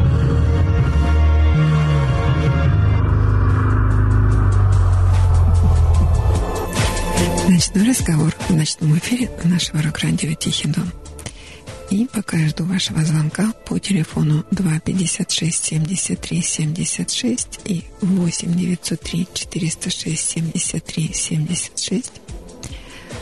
хочу вместе с вами прочитать статью. А, может быть, так, поездка а, на землю, в землю обетованную и приобщение к святыням. Причем это ведь а, земля обетованная не только для, для трех религий, для иудеев, христиан, мусульман и нахождение там и такое соприкосновение, наверное, проникновение с разными религиями. Ну, все еще остается со мной, и поэтому, когда я готовилась к программе, то я вот как раз э, журнал «Экзистенциальная традиция, философия, психология психотерапия», который я очень люблю, который издает институт это журнал Восточноевропейской ассоциации экзистенциальной терапии. И он, Семен Борисович Сельсон его издает, который я очень уважаю. И очень рада каждому новому номеру, который попадает мне в руки. Ну или старому, а, который попадает. Так вот, видимо, он ждал своего момента, этот, этот выпуск. А, здесь есть статьи, и это тема журнала психология и религия. И поэтому я откладывала чтение, но сейчас, наверное, время пришло. И кстати, вместе с вами хочу прочитать эту статью «Психология и религия. Противоречия и взаимодействие». Автор ее Сосновская, Ксения, врач-психотерапевт Центра психолого-педагогической помощи из города Новокузнецка психология и религия. Да, вот э, несколько экскурсий, на которых я была. И там же и гиды, и я заметила разницу. Одни гиды, одни очень исторически настроены. Вот исторические факты, события и все. Были другие, более эмоциональные, которые настроены были, ну, как-то пасторски. А, несколько так проповедовали, очень эмоционально были вовлечены. И были гиды, которые вообще были психологами. И у них своя была позиция психологическая. И я тоже с этим часто сталкиваюсь, с тем, что ну, люди обращаются за помощью, но иногда ты видишь, что скорее за исповедью, чтобы исповедоваться и в наше время эта грань между психологией и религией иногда очень четкая, а иногда такая размытая, что и не знаешь. Так вот, попробуем разобраться, что такое душа. Это непостижимое, но постигаемое. Это не цель какая-то в конце пути, а путь. Это слова Франка. Франк. Традиция сопоставления психологии и религии имеет давнюю историю. И еще Юнг указал на некоторую общность функций психолога и священника. На Западе рождение практики психологической помощи совпадает по времени с массовым отходом людей от церкви.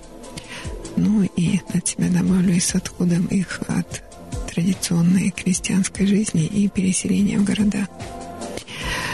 А, психология стала замещать и подменять трансцендентный аспект жизни человека. Здесь остановлюсь на термине трансцендентный. Очень трудный для меня термин. Если слово, а, термин экзистенциальный я выучила сразу, и оно мне легло просто на душу, то с этим было сложнее. Экзистенциальный это имеющее отношение к смыслу жизни, к ценностям. А трансцендентный аспект жизни – это значит выходящий за пределы обыденности, выходящий за пределы. То есть это когда человек отрывает свой взгляд от своего пупка, от своего стола и смотрит выше и дальше. То есть выходит за пределы своей собственной жизни. Но некоторое сходство, родство, тяготение друг к другу психологии и религии не означает их единой сущности. Ну, мы сейчас читаем статью психолога, есть еще статья священника и его позиция. Если успеем, прочитаем ее, а может быть в следующей программе. А, психология, обращающаяся к методам, использующимся, использующимся в некоторых религиях, например, к медитативным, э, не становится одним из видов религии, а сохраняет свою специфику, свою систему координат. Психология может быть экзистенциально, духовно, религиозно ориентирована, но может и способствовать центростремительному эго-центрированному распаду души или заниматься только ее земным комфортом. Религия же в первую очередь заботится о спасении души в вечности, а не об ее услаждении в стенах земной жизни.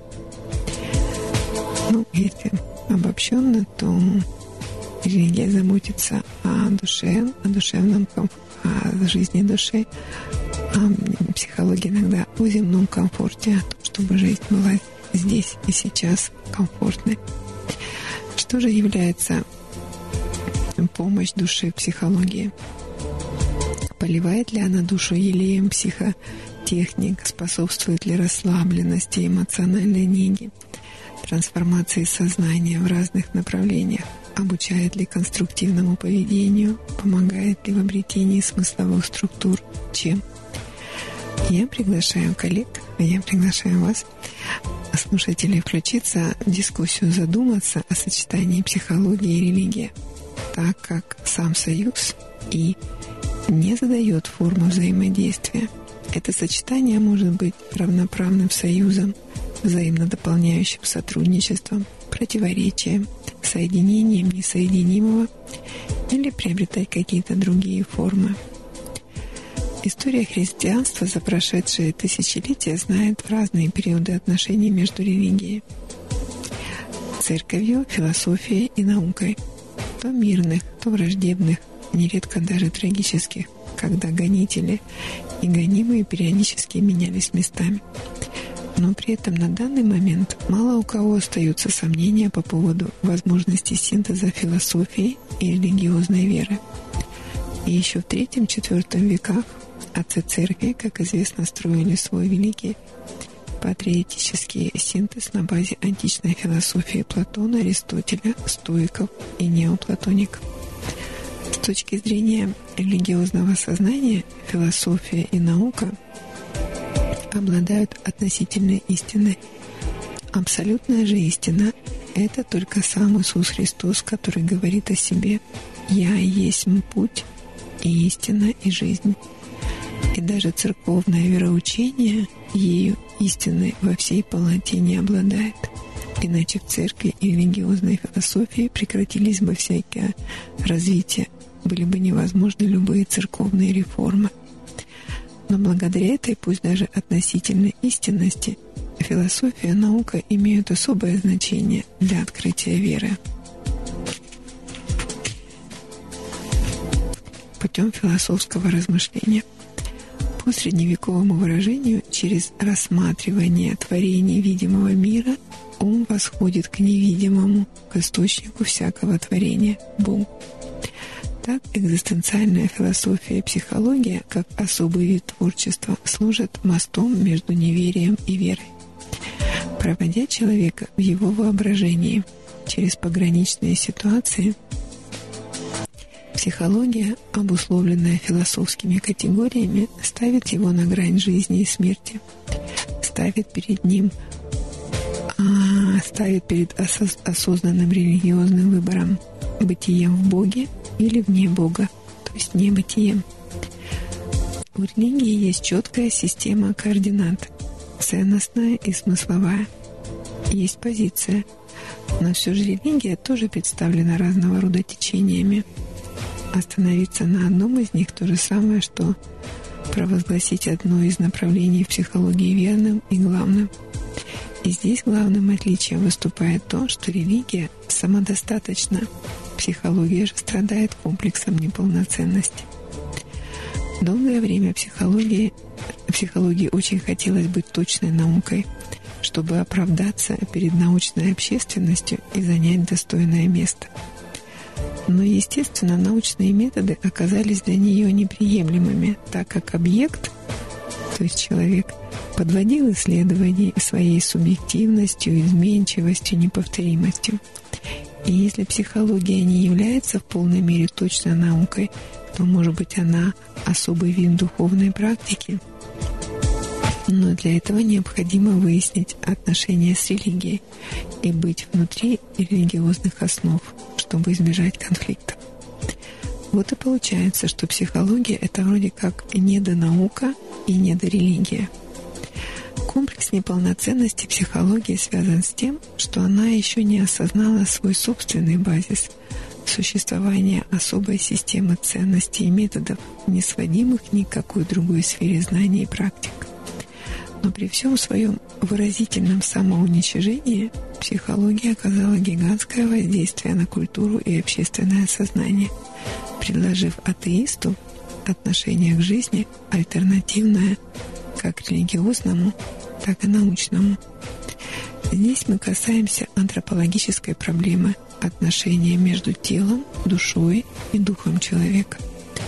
Поскольку существует много ступеней интеграции, объединения, по крайней мере, телесное, душевное, душевно-духовное и чисто духовное уже за пределами нашего земного мира.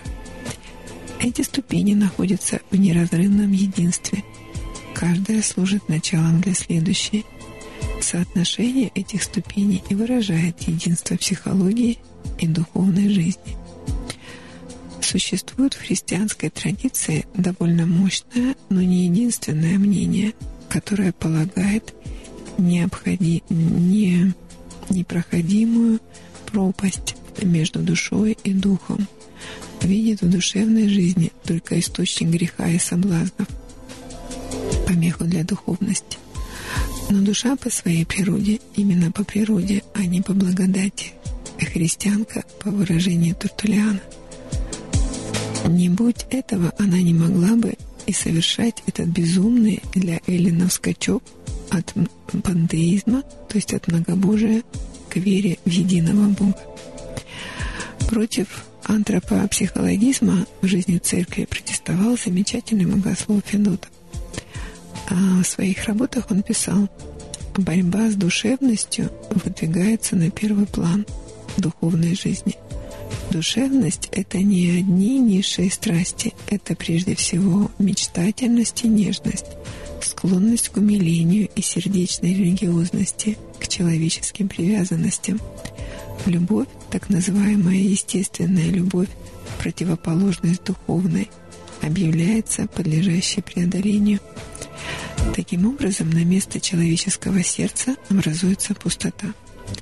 Создается образ жестокого себелюбца, самоистязания которого не скрывают, а скорее усиливают черты сатанизма, то есть бездушной и бестелесной злой духовности. Если исходить из позиции Федотова, психолог – это не искуситель, не конкурент, а союзник священника – Психолог в процессе взаимодействия с клиентом, по мнению Пелса, как бы снимает с души клиента слои невроза, обнаруживая присущие этим слоям специфические страхи. От более поверхностного социального страха, ну, например, перед незнакомыми людьми, до глубинного страха ничто, то есть до страха смерти. Говоря религиозным языком, это слои греха, которые препятствуют контакту человека с его высшим «я», в конечном счете с Богом. Процесс терапии неотделим от боли, от страха, сопротивления, изменению и умиранию какой-то части «я» ради чего-то высшего. Так глубинная терапия может выступать как духовный путь посредством прохождения души через кризис. Кризис по-гречески означает суд – суд души над собой, как смерть какой-то части «я» и его воскрешение. А что же предлагает человеку психология в отличие от религии? В чем различие и противоречие между ними? Четко сформулированного ответа на этот вопрос, конечно, не существует. Психология содержит в себе столько направлений, несет в себе столько идей, что выделение общих мировоззренческих оснований кажется задачей непростой. В самом общем виде можно сказать, что религия показывает человеку особый путь.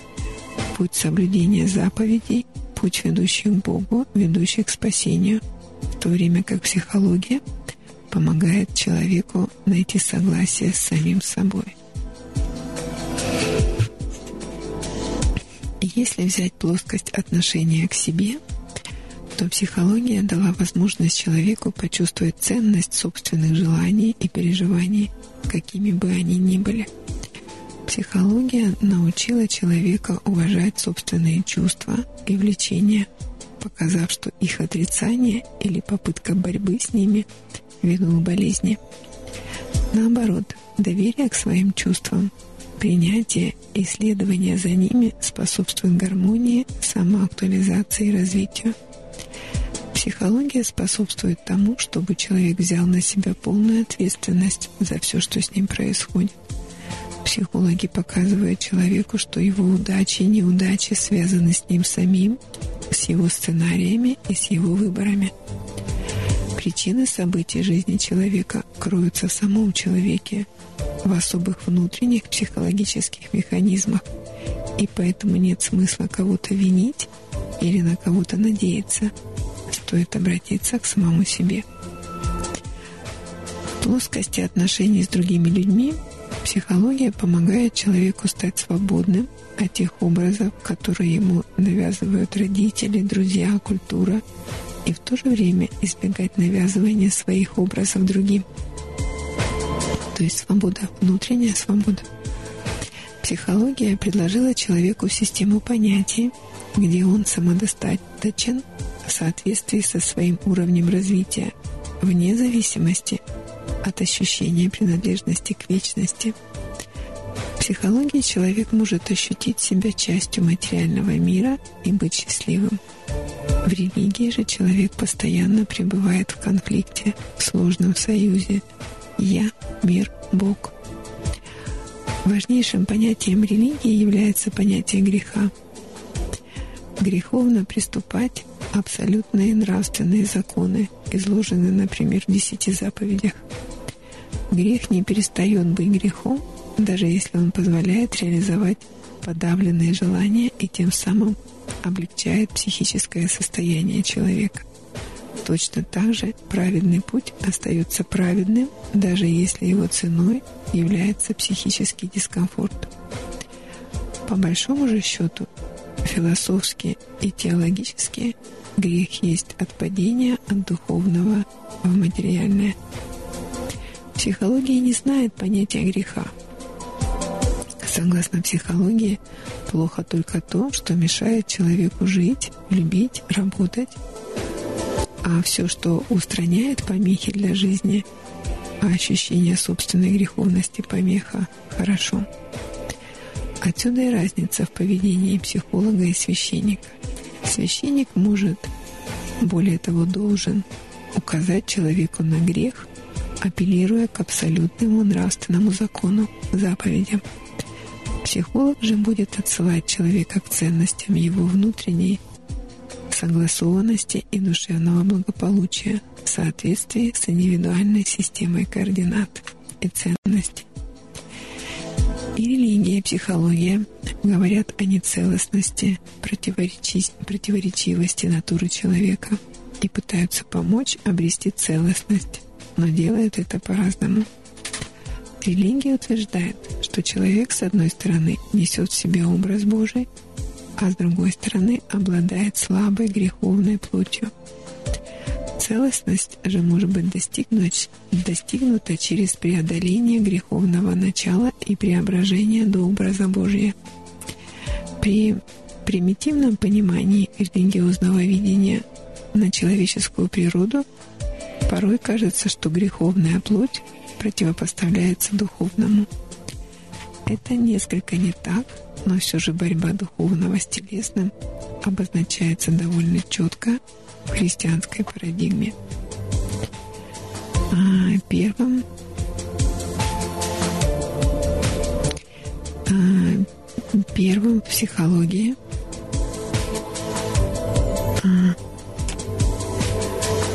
противопоставил религиозному свое понимание действительности Зигмунд Фрейд. Сила учения Фрейда заключается в прозрении относительно невозможности что-либо победить и подавить себе. Чем больше человек стремится к подавлению той или иной своей части, своих чувств и желаний, тем более уродливых формах они проявляются в его жизни. Гуманистическая психология сделала следующий шаг. Она показала, что нецелостность человека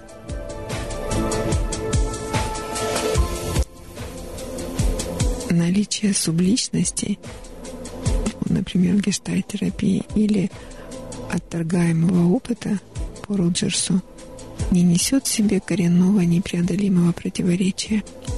Это не борьба Бога с дьяволом в душе человека. Это не противоположность плотских влечений нравственности, а отгороженность друг от друга таких частей, которые, в принципе, могут договориться между собой и прийти к согласию, сделав человека внутренне богаче. Соответственно, в качестве идеала была выдвинута идея внутренней интеграции, достижения целостности не за счет победы одной части над другой, а за счет их союза, синтеза, когда человек принимает как данность, что он может быть и добрым, и злым, может испытывать привязанность и может не любить своих родителей,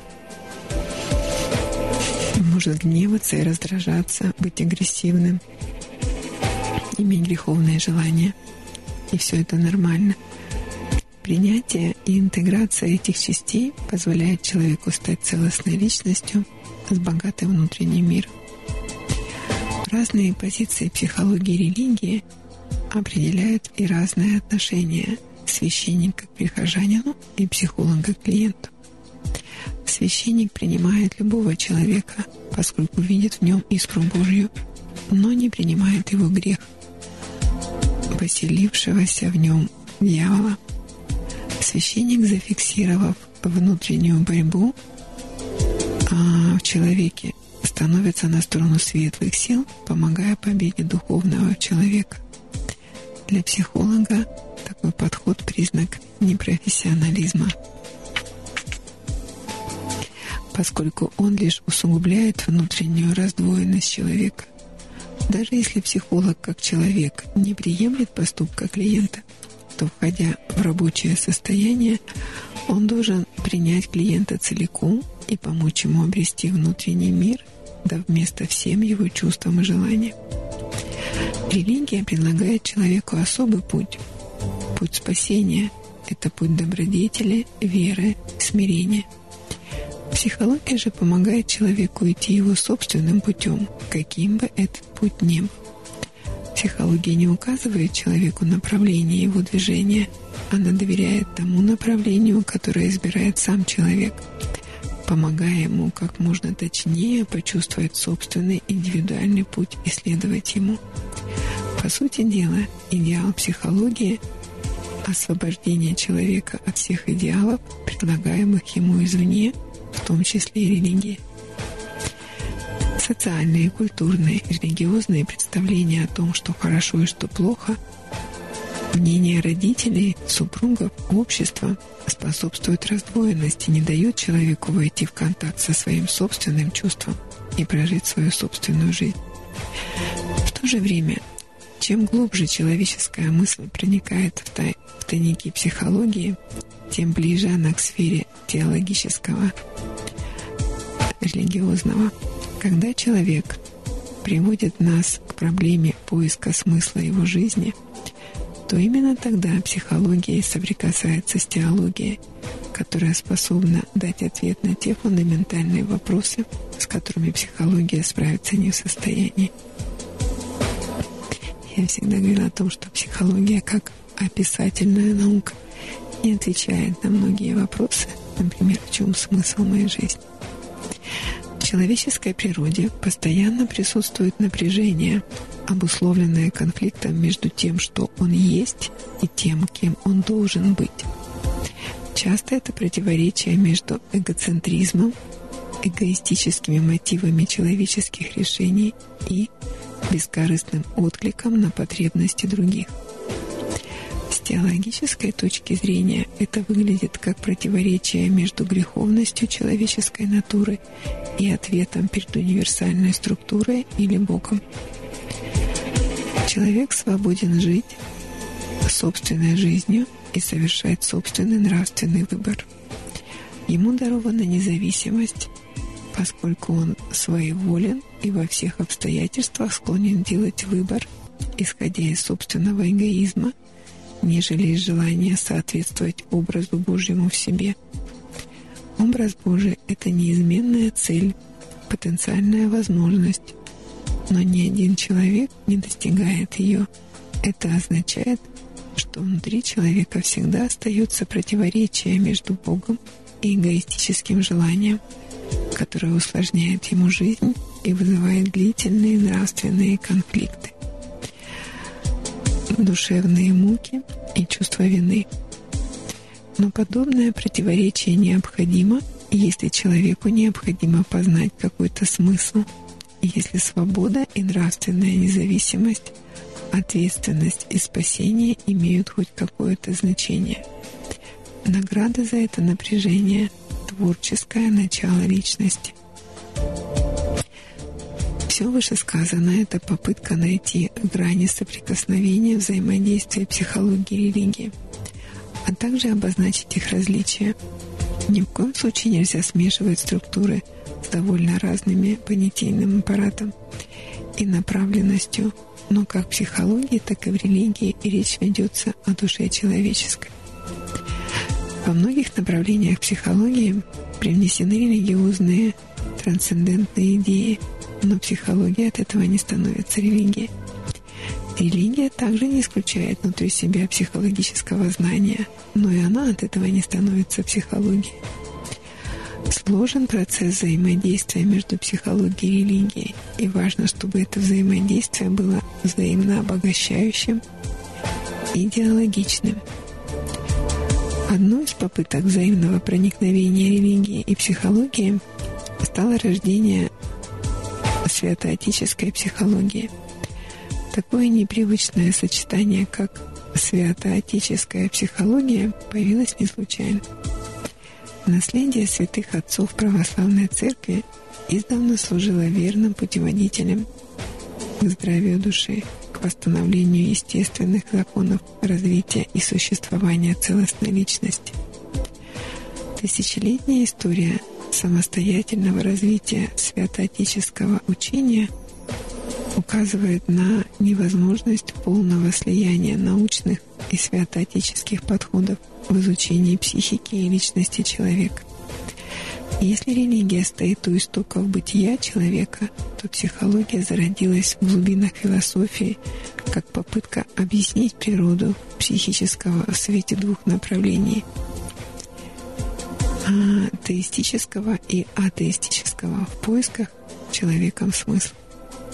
В словаре Дали психология определяется как душесловие, наука о душе, о духовной жизни человека во плоти. Психолог – это душеслов, то есть толкователь проявлений души. Поэтому употребление термина «психология» в отношении святоотеческого наследия допустимо, хотя содержание самого наследия шире и включает знания не только о жизни человека во плоти, но и о его отношениях с Богом, а также учение о посмертной жизни человеческой души. Святоотеческая психология не есть лишь переложение нравственного богословия или собрание афоризмов и поучений на этические темы. Она представляет собой нравственно религиозное направление психологии, науки о душе – и базируется на неприходящих духовных ценностях христианства, цементирующих многие века саму основу государства российского с его самобытной культурой, науками, ремеслами, определяя всю общественную жизнь. Предмет святоотеческой психологии можно определить как богоискание и богопознание через постижение истинной природы человеческого духа, души и тела в их целостности и подобии образу Божьему. Цель ее – исцелить человека от нравственных и духовных недугов, страстей, которые являются причинами всех бед человеческих. Психология – обширная область знаний, нередко малоопределенная и малоопределяемая, без единой мировоззренческой основы, разноликая, во многом опасная размытостью границ и понятий, но принимающая любого человека, страдающего в поисках себя и своего предназначения. А христианское же направление психологии при всей своей определенности и душеспасительности ограничена православной парадигмой духовности. Вместе с тем, в христианском учении психология содержится настолько глубоко и убедительно а, раскрытые аспекты, касающиеся терапии души, что не обратиться к ним и не использовать их вместо сомнительного рода модных психотехник, где наряду с каплей истины море лжи было бы неразумно.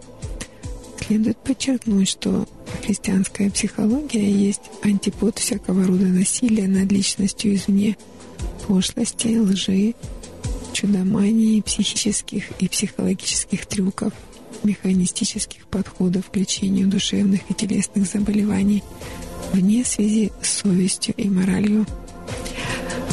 Очевидно, что психология, наполненная духовным смыслом, крещенная святоотеческими и отечественными высоконравственными идеалами, не только имеет право на существование, но и, возможно, рано или поздно займет важное место в исцелении человеческой души, способствуя ее спасению.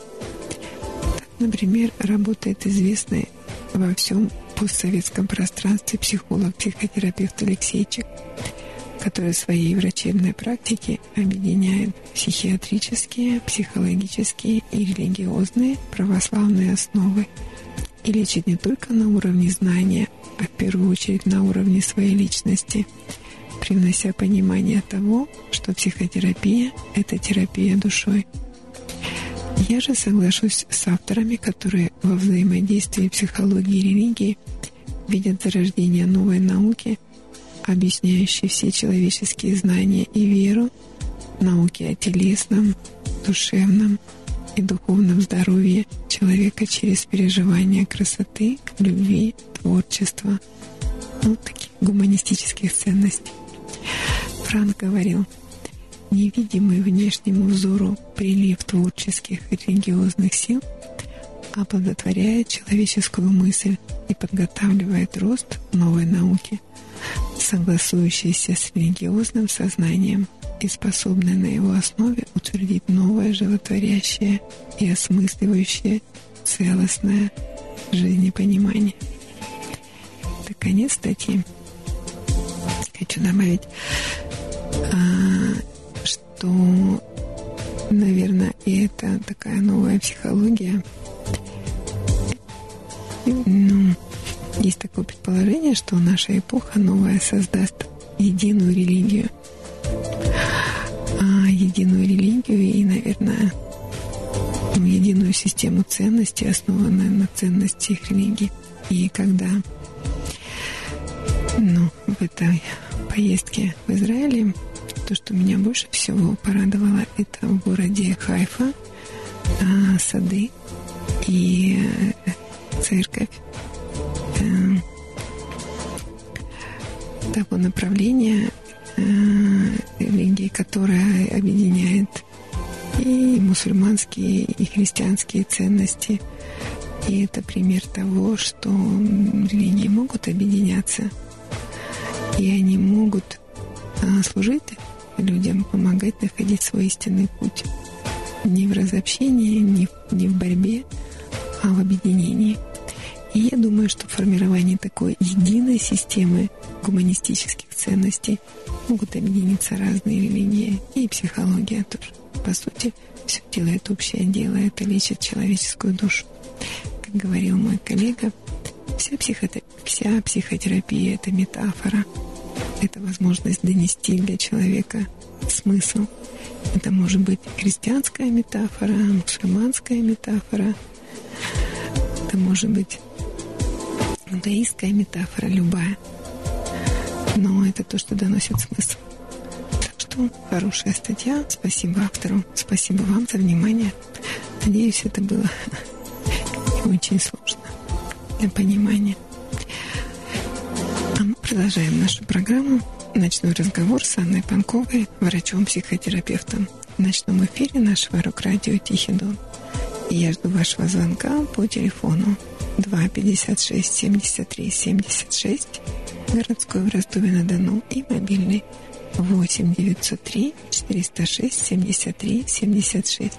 Звоните.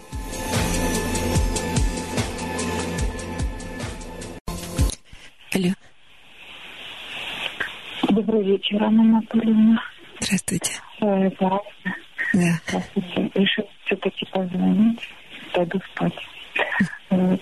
А, Анна Анатольевна, я тоже хочу выразить свою благодарность, но не только своей семье, нашей семье.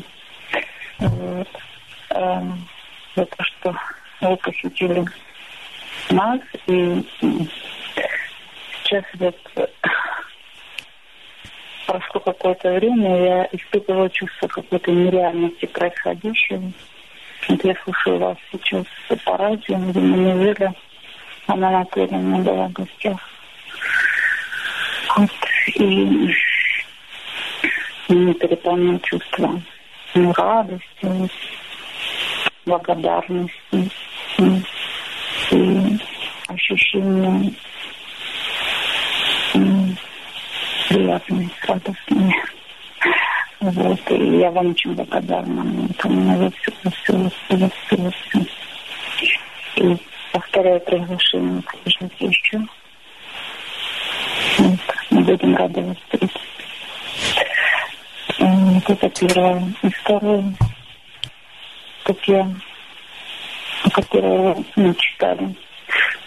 В общем, забрала на душу хорошо да, по тем событиям, которые ну, мы путешествовали. И отдельно благодарна за то, что я лично была в тех местах, в которых не была раньше. Благодаря вам, опять же. Такие дела, например. А вы как пришли после поездки? Хорошо, Ася. пришли в. Я хочу только спросить, я к стыду своему забыла, а, как называются сады и как называется эта религия. Бахайский. Еще раз. Бахай. Бахай. Мгм. Бахай. Да, да, да. Вот, бахайские сады, и это религия Бахай, да. Ага. Да, Бахай. Вот. И, ну, в общем, она там вам огромное за все. Я вам желаю здоровья, творческих успехов. Ну, чтобы все у вас было просто и хорошо. Спасибо. Подождите, я еще хотела добавить, ну, по поводу друзей, что еще Стас и Оля, и, ну, как-то гораздо больше.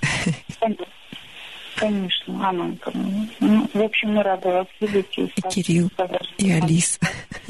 Да, обязательно. Но я, так смешно, мы все собрались около компьютера. И, слов не говорим, просто улыбаемся, смеемся. И такое чувство, ну, просто невероятное. Знаете, такое очень теплое, приятное, ну, чудесное какое-то, правда. Это, знаете, как праздник для души именин. Именины. Да. Да, это. У меня такое же чувство, когда я вспоминаю, я с такой, ну, как-то с очень с теплом, ну, с таким теплом. Мне очень приятно. Как бы, м, Да, да, это, ну, не последний раз я думаю. Да. Вот еще куча мест осталось, куда надо.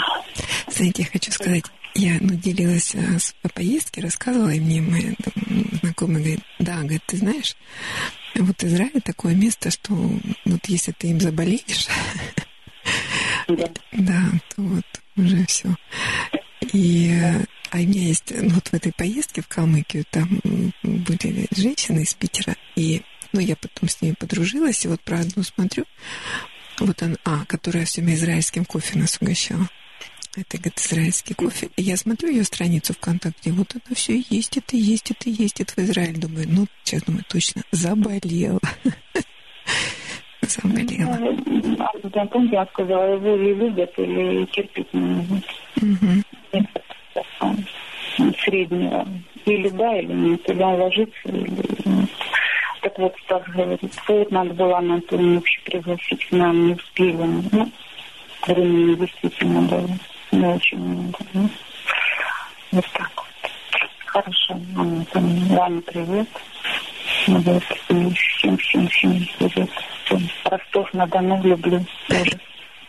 Хотя там не было ни разу, но все равно, потому что в этом есть. Окей. Все, целую, обнимаю. Хорошего эфира. Спасибо. Вот. И до связи. Всё. Пока.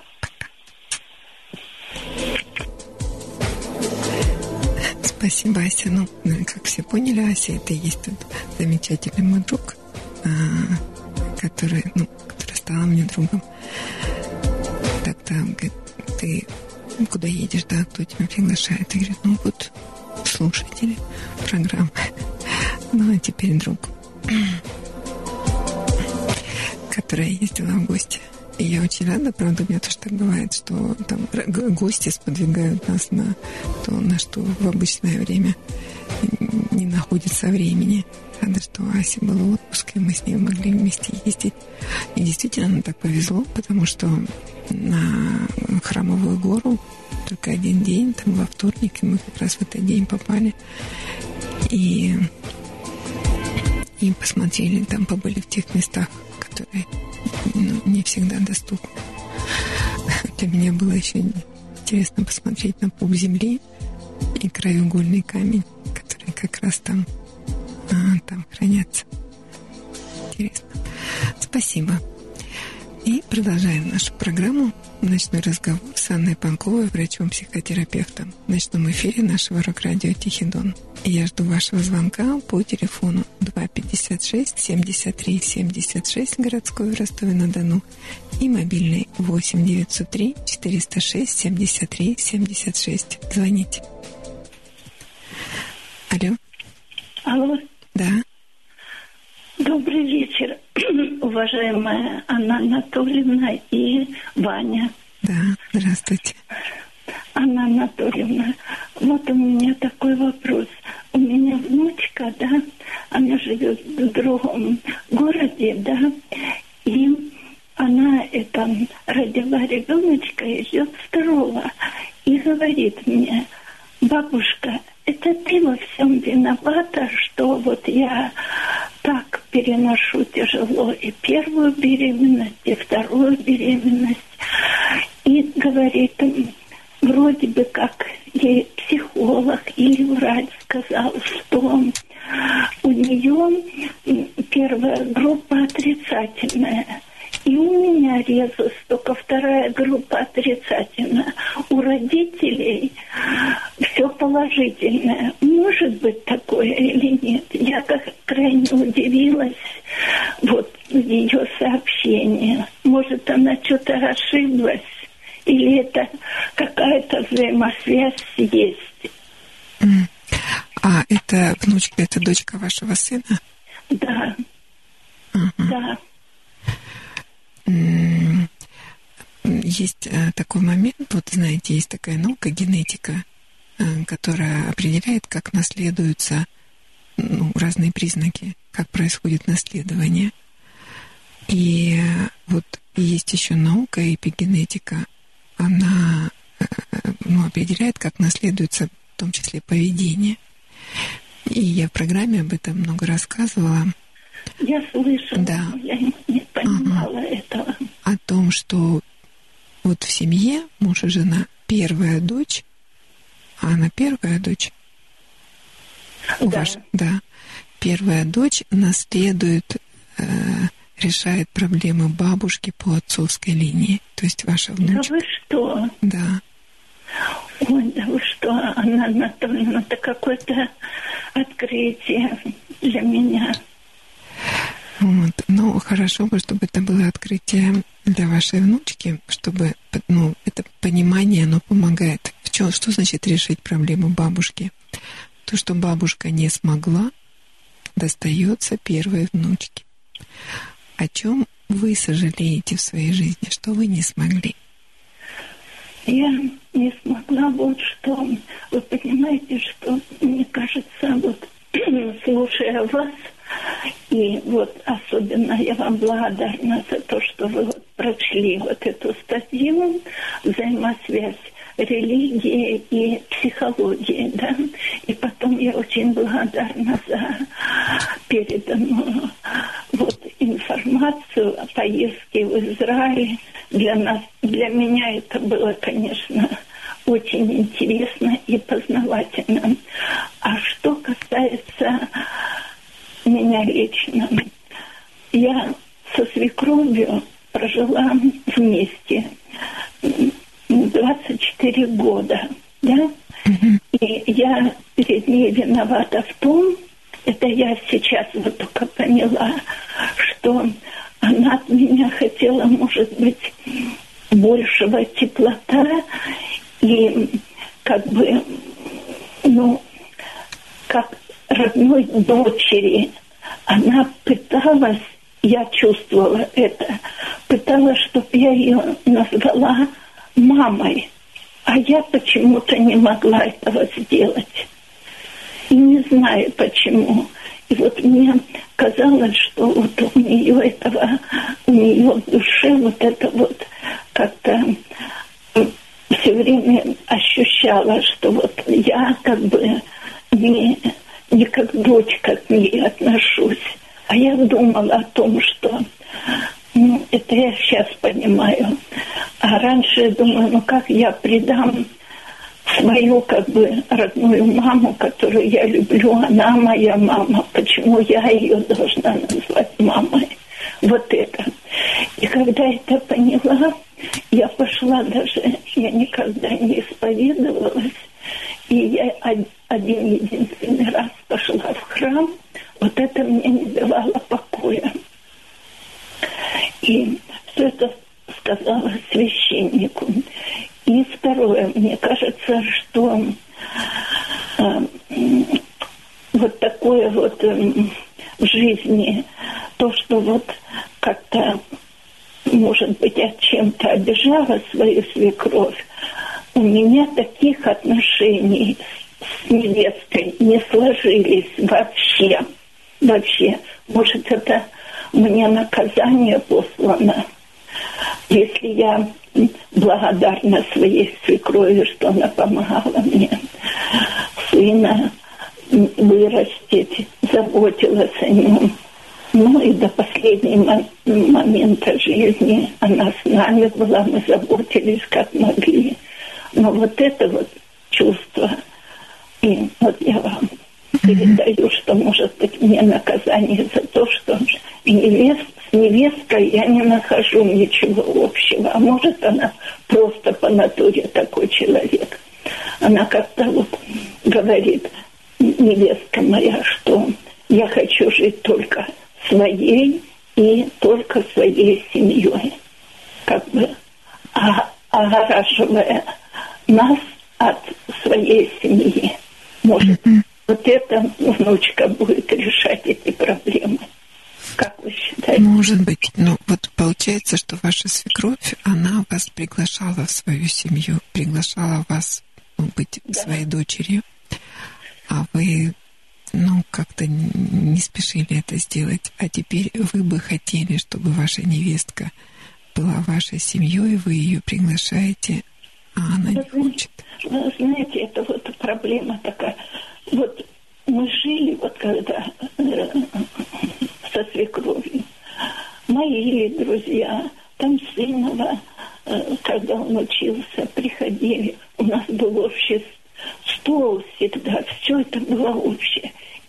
когда мой сын женился, вот невестка вот так сказала, я хочу жить своей только своей семьей. Для меня это было шоком. Как же так?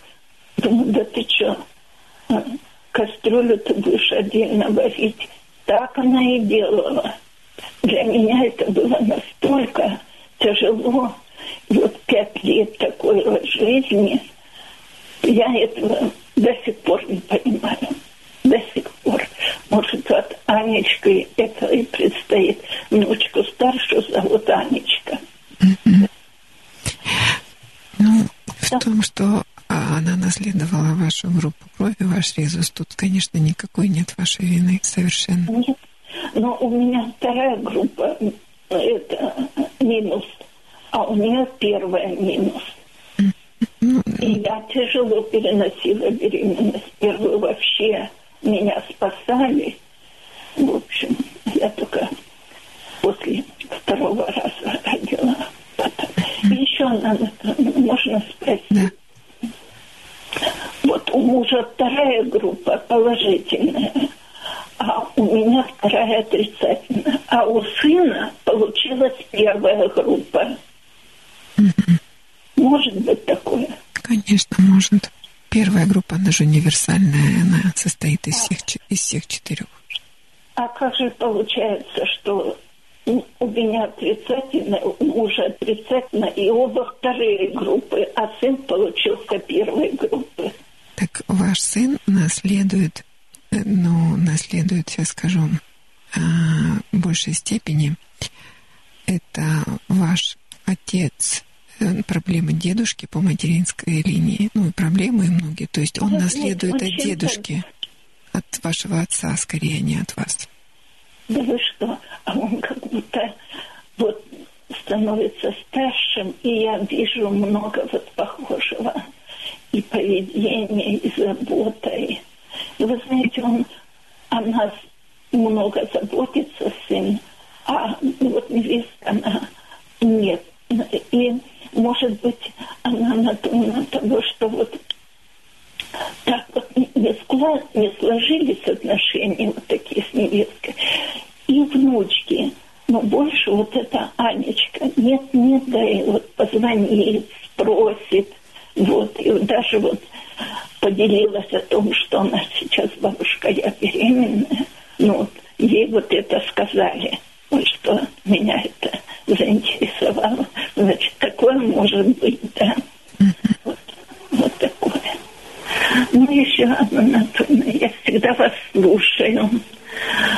Вы много подсказываете добрых таких советов, которые помогают даже мы в возрасте.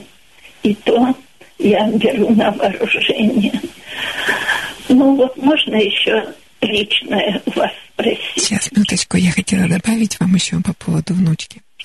Знаете, я ну, работаю уже много с семьями. И вот, ну, не далее, там, как сегодня, приходила мама с дочкой. Дочке э, 15 лет.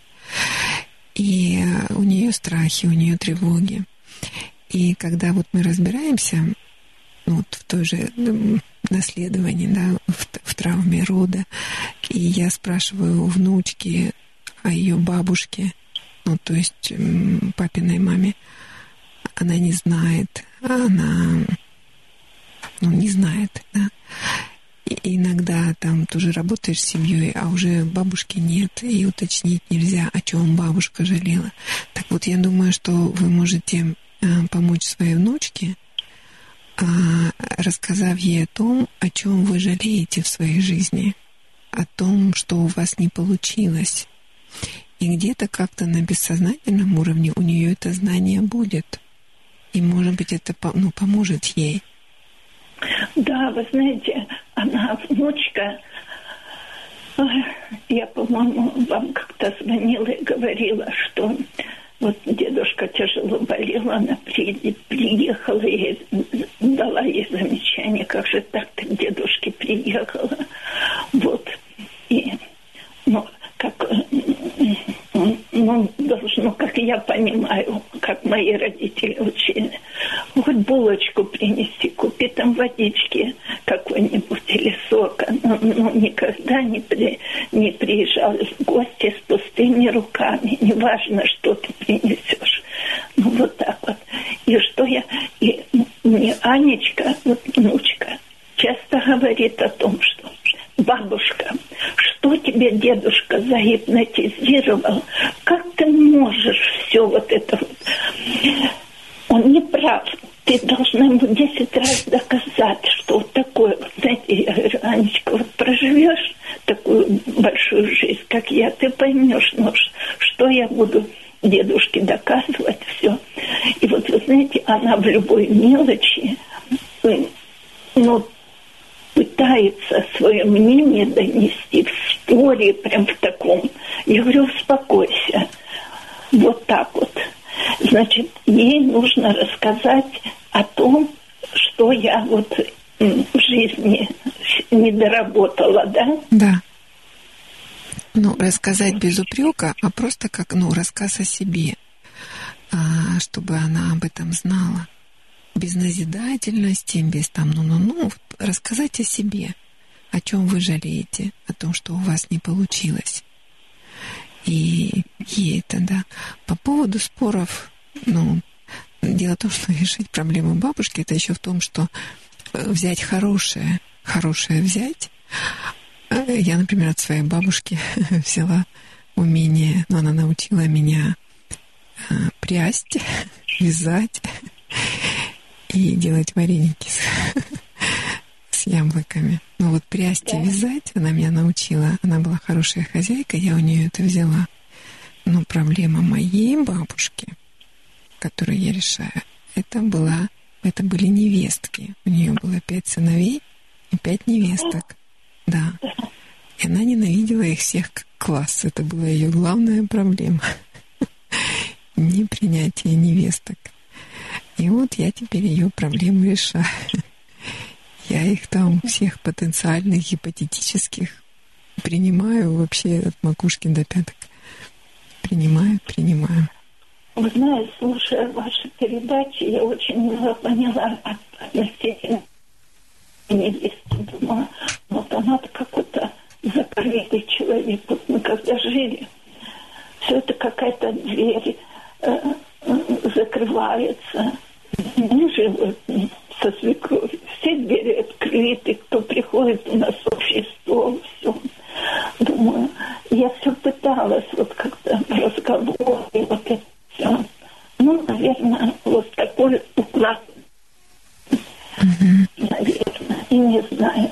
Наверное, я что-то не доработала или не, не смогла найти к ней подхода. Ну, вот так вот, Анна Анатольевна.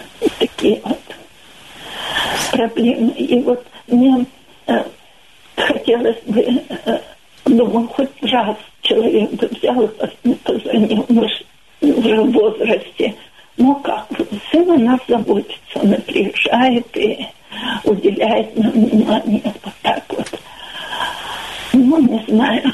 Но я понимаю так, что и там живя э, со своими близкими, общение у нее с родственниками, понимаю, что Анечка приходит, а чтоб я ни разу не слышала, что зять там пришел или зять, а в, этом, и в семье там заночевал или еще что. Он придет там, заберет внучку. Вот если она погостит у родителей, вот так вот. Mm-hmm. такие вот отношения. Ну, у них такой уклад. Да. Четкие границы. Да. Только вот, и что потом, э, ну вот, с моей стороны, там бы, э, она моя, моей племяннице сказала бы еще, что ну приезжайте в Ленинград, посмотрите. Нет, этого приглашения нет никогда не было. Вот так что, ну, наверное, вот такой человек закрытый. Вот. Да. Вот. Хорошо, что Значит, вы это понимаете. Это, я скажу, что Анна Анатольевна сказала, что все правильно. Ей кто-то сказал, что вот угу. она э, отрицательная, что я виновата. Да вы не не виноваты. Вы не виноваты. Это наследование. А, да, она наследовала это. Но... Она так и сказала, что это ты виновата. Ну, но вы не виноваты. Ну, она же может наследовать и хорошее ваше, там, терпение, долгую жизнь с мужем, любовь, принятие. Это же тоже ей достанется. Не только отрицательный резус. Да, и вы знаете, она никому не сказала, а мне позвонила, она, сказала, бабушка, это вот э, первому правнученку Ярославушке 8 июня будет два года, а, а в августе она должна родить второго ребеночка. Но, бабушка, я никому не... Это секрет. Только я тебе говорю, что я вот беременная, вот. И потом не говорила кто-нибудь, потом все-таки сказала кто, и позвонила вот не так давно и сказала, ты знаешь, я уже даже имя придумала, ну, как назвать, решили, как назвать, как ты одобряешь это имя. Ну, я полистала, она написана, Агния, это очень редкое, как вот Агния Барто, mm-hmm. вот так хотят назвать девочку, лишь бы все было хорошо. И я попросила верующую женщину, ну, чтобы она молитву мне дала, чтобы у Анечки, вот я как узнала об этой новости, молюсь, чтобы все у нее прошло хорошо. Вот так вот. Вот. Хорошо. Анна Анатольевна, еще вот лично, вот вы трактуете еще сновидением. Да. У меня постоянно снится о том, что я или вижу наводнение, или я где-то плыву. Когда ну, все эти препятствия, которые вот в воде, я их как-то вот обхожу. Я доплываю, вот вижу берег, что я вот отталкиваю какие-то там деревья, потом какие-то контейнеры плывут, потом вроде бы как на стачке, вот это где у нас обелиск, вот тут вот гора обвалилась. И я думаю, ну как же так, вот, ну такое. И даже один раз она Анатольевна, вы мне приснились. Я вас ни разу не видела, но это было вроде бы в моем родном городе, где я родилась, небольшой городок Краснодарского края, Обшаронск. И там у нас горная речка есть, Пшиш, там источник бьет, такой дикий, но его сейчас уже оформили, там типа санаторий, не знаю, есть или нет. И там было два великолепных дуба таких. И около воды, вроде бы я как подхожу, перейти на другую сторону висящего этого моста, и вы сидите, вроде бы группа ваша, после того, как вы на левый берег дома убрали, все. И я вроде бы прохожу, и спрашиваю, это вы, Анна Анатольевна? Вы говорите, это я. На вас э, была накинута на плечи шаль такая, вот знаете, как цыганки носятся такие, яркая, с этими розами или такое. И, и длинные у вас распущенные волосы. Вы так носите? Mm-hmm. Да, да. Да? Да, длинные распущенные волосы. Вот. И вы вроде бы, я ответили, что это вы, да. А вы, ну вот это, наверное, группа собралась к наставлению и слушает вас. А вода постоянно снится. К чему это? Ну, вода — это всегда чувство. И эти сны говорят о том, что вы все еще испытываете, ну, вы полны э, чувств, и вы их испытываете. И они многоводные, то есть вы очень такой чувствующий человек. А вот то, что плывет и вы это отталкиваете, препятствия какие-то. Это ссоры, это споры, это вот то, что вы говорите, что вы не спорите со своим мужем. Вы по-прежнему испытываете к нему чувства, но вот эти всякие коряги, да, вы их отталкиваете, и они плывут дальше. Это вы отталкиваете ссоры, споры, споры. Наверное, так. И очень часто. А то, что вы приснились, это от того, что я, вот, наверное, слушала вашу Ну да, потому что слушаете. Вот так вот. Бабушка говорила, что у нас есть в роду цыганские корни. Ее, ее прадедушка, прадедушка, нет, ее прадедушка, да, а, цыганку из табора взял. Ну как, украл, увел, женился на ней. И, наверное, цыганские там какие-то корни все еще бродят, наверное, поэтому и цыганская шаль. Да. Нет, Анна Анатольевна, а, а, а бабушку свою. Мне так хотелось, чтобы бабушка у меня была, ну, племен.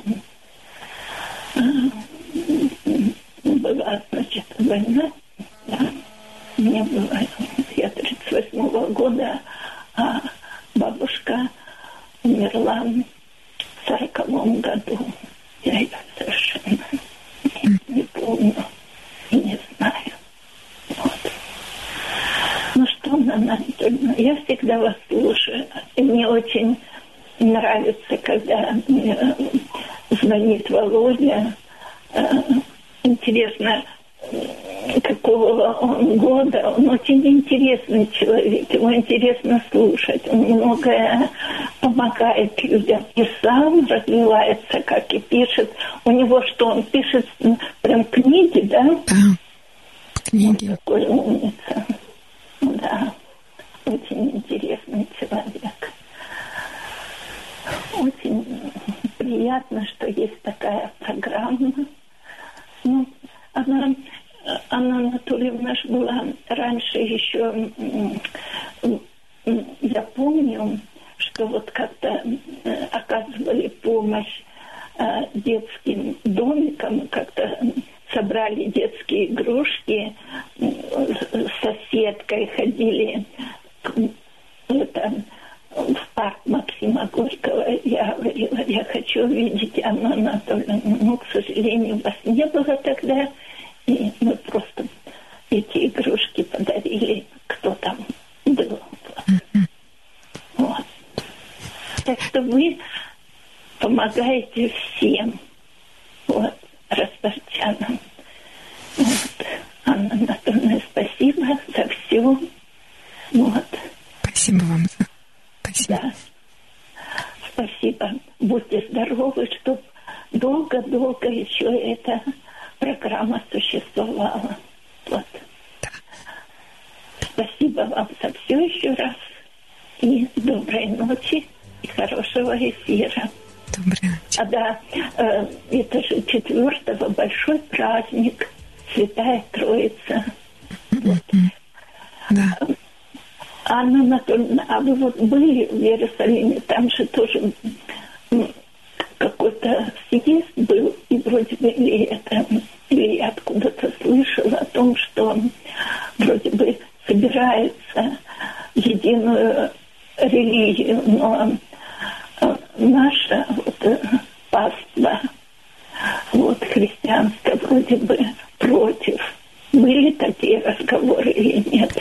Ну да, такие разговоры о единой, ну, они, они ведутся, и я думаю, что это все равно случится. Сбудется, да.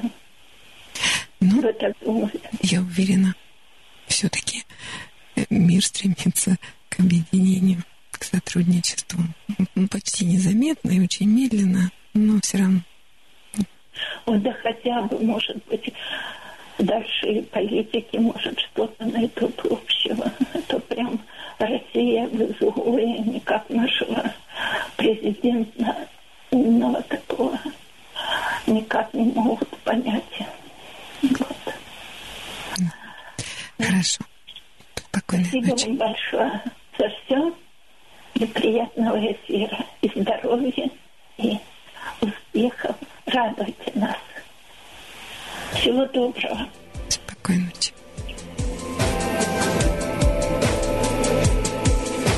Спасибо за звонок. Приятно слышать добрые слова. Будем стараться объединяться. А, был такой момент трудный, ну, сложный. А, в Израиле ну, очень много русских и много украинцев. И ну, вот такой был первый момент, мы когда встретились, и вот этот вопрос стал Украина и Россия, и у меня спросили, спросил брат Асин, а как вы, то есть, как вы относитесь к конфликту между Россией и Украиной? То есть вопрос, ну, примерно звучал так, на чьей вы стороне? И как вы к этому относитесь? И я сказала о том, что я отношусь к этому с грустью. Мне и больно, даже не просто грусть, а мне больно, что так есть. И я, я не на чьей стороне. Я не хочу воевать ни против тех, ни против других. Мне просто больно, что есть такой конфликт, что есть такое соревнование и непонимание, что есть какие-то ну, интересы, э, которые сталкивают людей. Есть эти подводные течения, эти заинтересованные в мутной воде люди. Мне от этого очень больно. И как-то этот вопрос был решен, и больше идеологические вопросы не вставали. Что об этом говорить? Мы люди, и у нас есть наши человеческие интересы, и мы, мы можем поладить а, независимо от наших убеждений. У каждого свои убеждения. И мне очень нравится позиция, которая говорит о том, что я не против тебя, я за себя. И кто не против нас, тот с нами. Кто не воюет с нами, значит, он с нами. Так, и мы продолжаем нашу программу «Ночной разговор» в ночном эфире нашего рок-радио «Тихий Дон». Я жду вашего звонка по телефону 256 73 76 и 8 903 406 73 76. Звоните.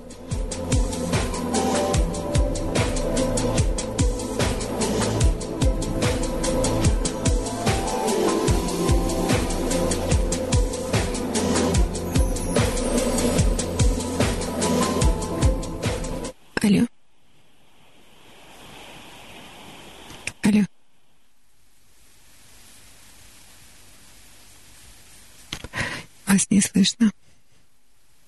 Извините, связь прервалась.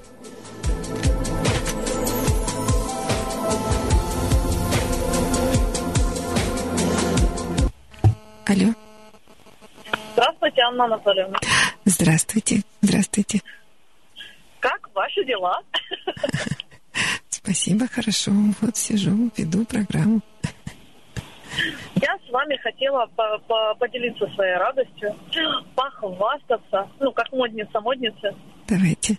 Вот, я сегодня а, гуляла в кулончике, который вы мне подарили. Вот. А, а что вы к нему, что приспособили, цепочку или ленточку? Э, Цепочку. У меня была цепочка такая, которая э, с камешками, а, ну, периодически там цепочку и- инкрустированы камешки всякие разные. Ну, вот, и все так симпатично сочеталось. Вот, и я, я была такая довольна, и мне так приятно, что это ваш подарок, и, да еще и из Израиля. Ну да. Так что я Я рада, потому что ну, к такому крупному кулону трудно достаточно подобрать. э, Ну, на что его оформить. Раз подошло, значит, ждало своего часа. Конечно, подошло. Я, э, я, я бы даже удивилась, если бы было иначе. Хорошо. А где вы сейчас? В машине еду домой. Мгм. А вы ну, работали или общались? Откуда едете? Э, Нет, я гуляла, мы ходили на концерт э, с нашим общим знакомым Сережей. А, вот, а потом Сережа, мы, Се- Сережа, Сережей и Гариком мы гуляли по центру города, по Пушкинской, по Театральной, там, в общем, прогулялись. И вот я еду домой. А какой концерт? А, концерт группы в чистой атмосфере в Бухаресте. Ух ты. Это, это, Росто- это какая, чья группа? Ростовская группа? Ростовская, да, шикарные ребята, очень понравился концерт. Не первый раз мы уже на него ходим. Вот, очень нравится. И получили, по крайней мере, я получила огромную, огромное количество положительных эмоций. Они вообще, они, они, конечно, чистые и атмосферные ребята. Ой, слушайте, мне так нравится, что вот поддерживать ну, наши российские, ну, русские, ростовские группы, ну, своих. Как приятно, что они есть. Еще не уехали никуда. Так они же действительно талантливые. Мне так хочется, чтобы они а, имели развитие такое вот, как, как минимум в нашей стране, чтобы о них узнали. Вот, потому что, ну, их музыка, она, она того достойна. Они очень драйвовые такие. Прям Ваня, классно, а вы, классно. Ваня, а вы ставите их записи? Что, что еще раз? Я у Вани хочу спросить про группу. Конечно, они участники хит-парада. Ага. Они участники хит-парада. А Ой, Виктор бывший ведущий Э, Бывшие ведущие Тихого Дона. Тихого Дона? Да, А, так я его знаю. возможно. Ой, да вы что? Да. Приятно. Мгм. Так что они в хит-параде. В общем, они все наши. Они наши. Они наши. Хорошо. А задание выполняли? Ам, ну, как вам сказать? Я, я пока нахожусь в состоянии а, переваривания информации, полученной. Ну, а Я пытаюсь, я пытаюсь увидеть себя и свой мир ну, под, под новым каким-то углом через призму новых знаний. Ну, попробовать хотя бы, ну, просто попробовать, посмотреть на человека, на мужчину и подумать. Та-та-та-та-та-та-та-та-та. А Я та-та-та-та-та-та, э, м, когда вспоминаю это дело, ну, к сожалению, это не вертится у меня в голове постоянно и непрерывно, вот, но я, я пытаюсь. Может, татуировочку? Да вы что? Ага. Это, м, ну, разве что на лбу.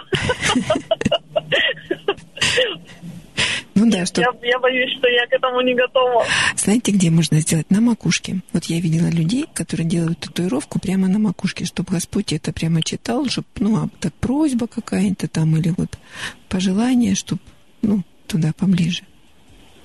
Я, конечно, ношу короткие стрижки, но для татуировки нужно, я думаю, совсем убрать стрижку. А, Я к этому как-то не, не очень готова. Ну ладно, хотя бы такую татуировку, вот знаете, как бывает, что-то хочешь запомнить, крестик ставишь ну, на ладошке. Да-да-да. Да. Может, вот просто точечку какую-то поставить. И будете на нее смотреть и вспоминать, что вы принимаете, что вы понимаете, что вообще вы мужчин любите. Ну, вы знаете, мне, наверное, нужно э, наделить этими свойствами подаренный вами кулон. Ага. Он у меня, безусловно, будет всегда ассоциироваться только с вами. Ага. Вот. И нужно э, ему вот эту вот задачу, да, Зарядить, напоминать не только о вас, но и о заданиях, которые вы мне даете. Точно. Это и он напоминает о том, что вы понимаете, принимаете, и вообще вы такая же, как все, и вообще вы душечка, няшечка, Пусечка. Пусечка, и себя принимаете, и их тоже принимаете. Вот так. Тем более, что он- Мир во всем мире. и мир во, мир во всем мире, и он же еще как раз в форме сердца. Да-да-да. Да, там еще птичка сидит. Чё- Мгм. чё Голубь там? мира. Голубь мира. Да, конечно. Все, договорились. Любовь во всем мире. Да.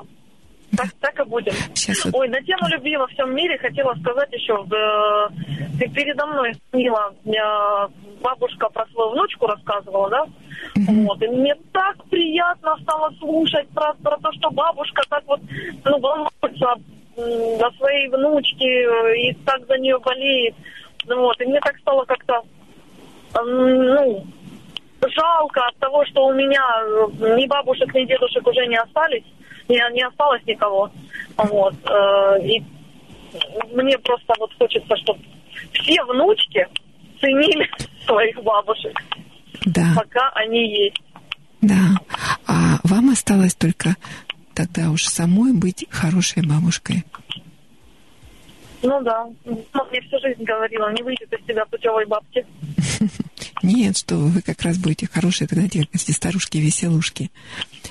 С- Вы с внучкой будете зажигать. Вы будете классно. Ну, сначала нужно, правда, родить дочку, а потом уже стать, сначала, а потом стать бабушкой. Посмотрим. Хорошо. А, а сначала нужно мужчину принять.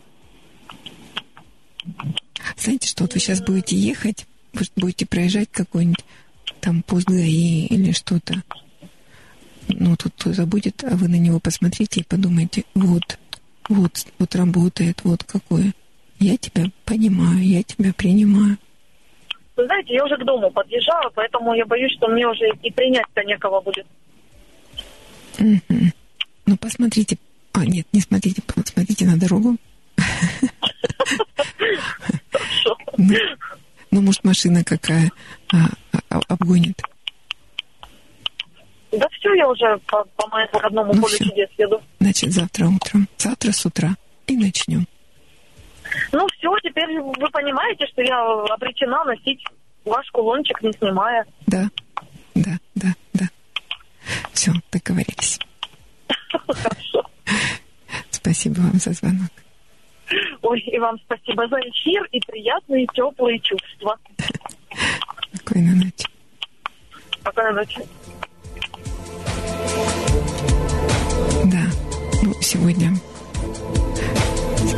это, наверное, уже преддверие Троицы. Сегодня, ну, такая приятная программа и такие приятные, сильные чувства. Даже бабушка, которая звонила, говорила о том, что какие снятся полноводные реки, много воды, и у нее тоже все чувства, чувства, чувства, хорошие чувства.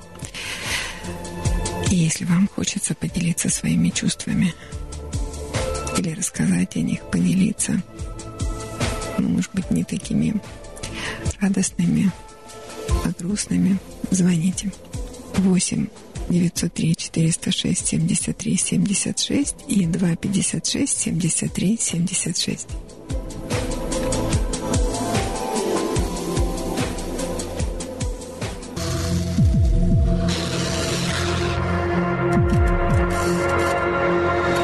Ночной разговор. Ночной разговор. Ночной разговор. Ночной разговор. Ночной разговор. Ночной разговор.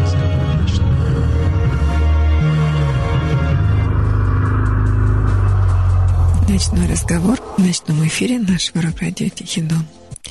Есть еще 10 минут, когда можно позвонить и рассказать о том, что грустно, одиноко, весело или печально. По телефону 256 73 76 и 8 903 406 73 76. Если ждали и откладывали, звоните.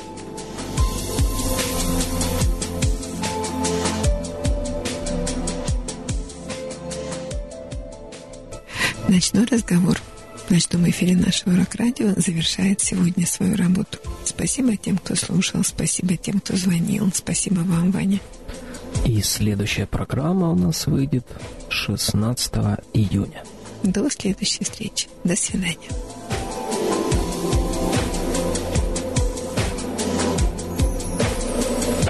В ночь с пятницы на субботу. Мы должны прекратить наши э, отношения. Я говорю, а почему? Он говорит, а мне с тобой плохо. В эфире «Ночной разговор». У меня есть одна подружка. В последнее время мы как бы стали с ней меньше общаться, не потому что я такая плоха, а потому что она эгоистка. Все то, что не услышишь днем. Все то, что можно сказать ночью в прямом эфире. Очень быстро влюбляться в девушек не стоит. Из-за этого потом возникает очень много проблем. Всю ночь с вами врач-психотерапевт Анна Панкова. Программа выходит в первую и третью пятницу с 23 часов.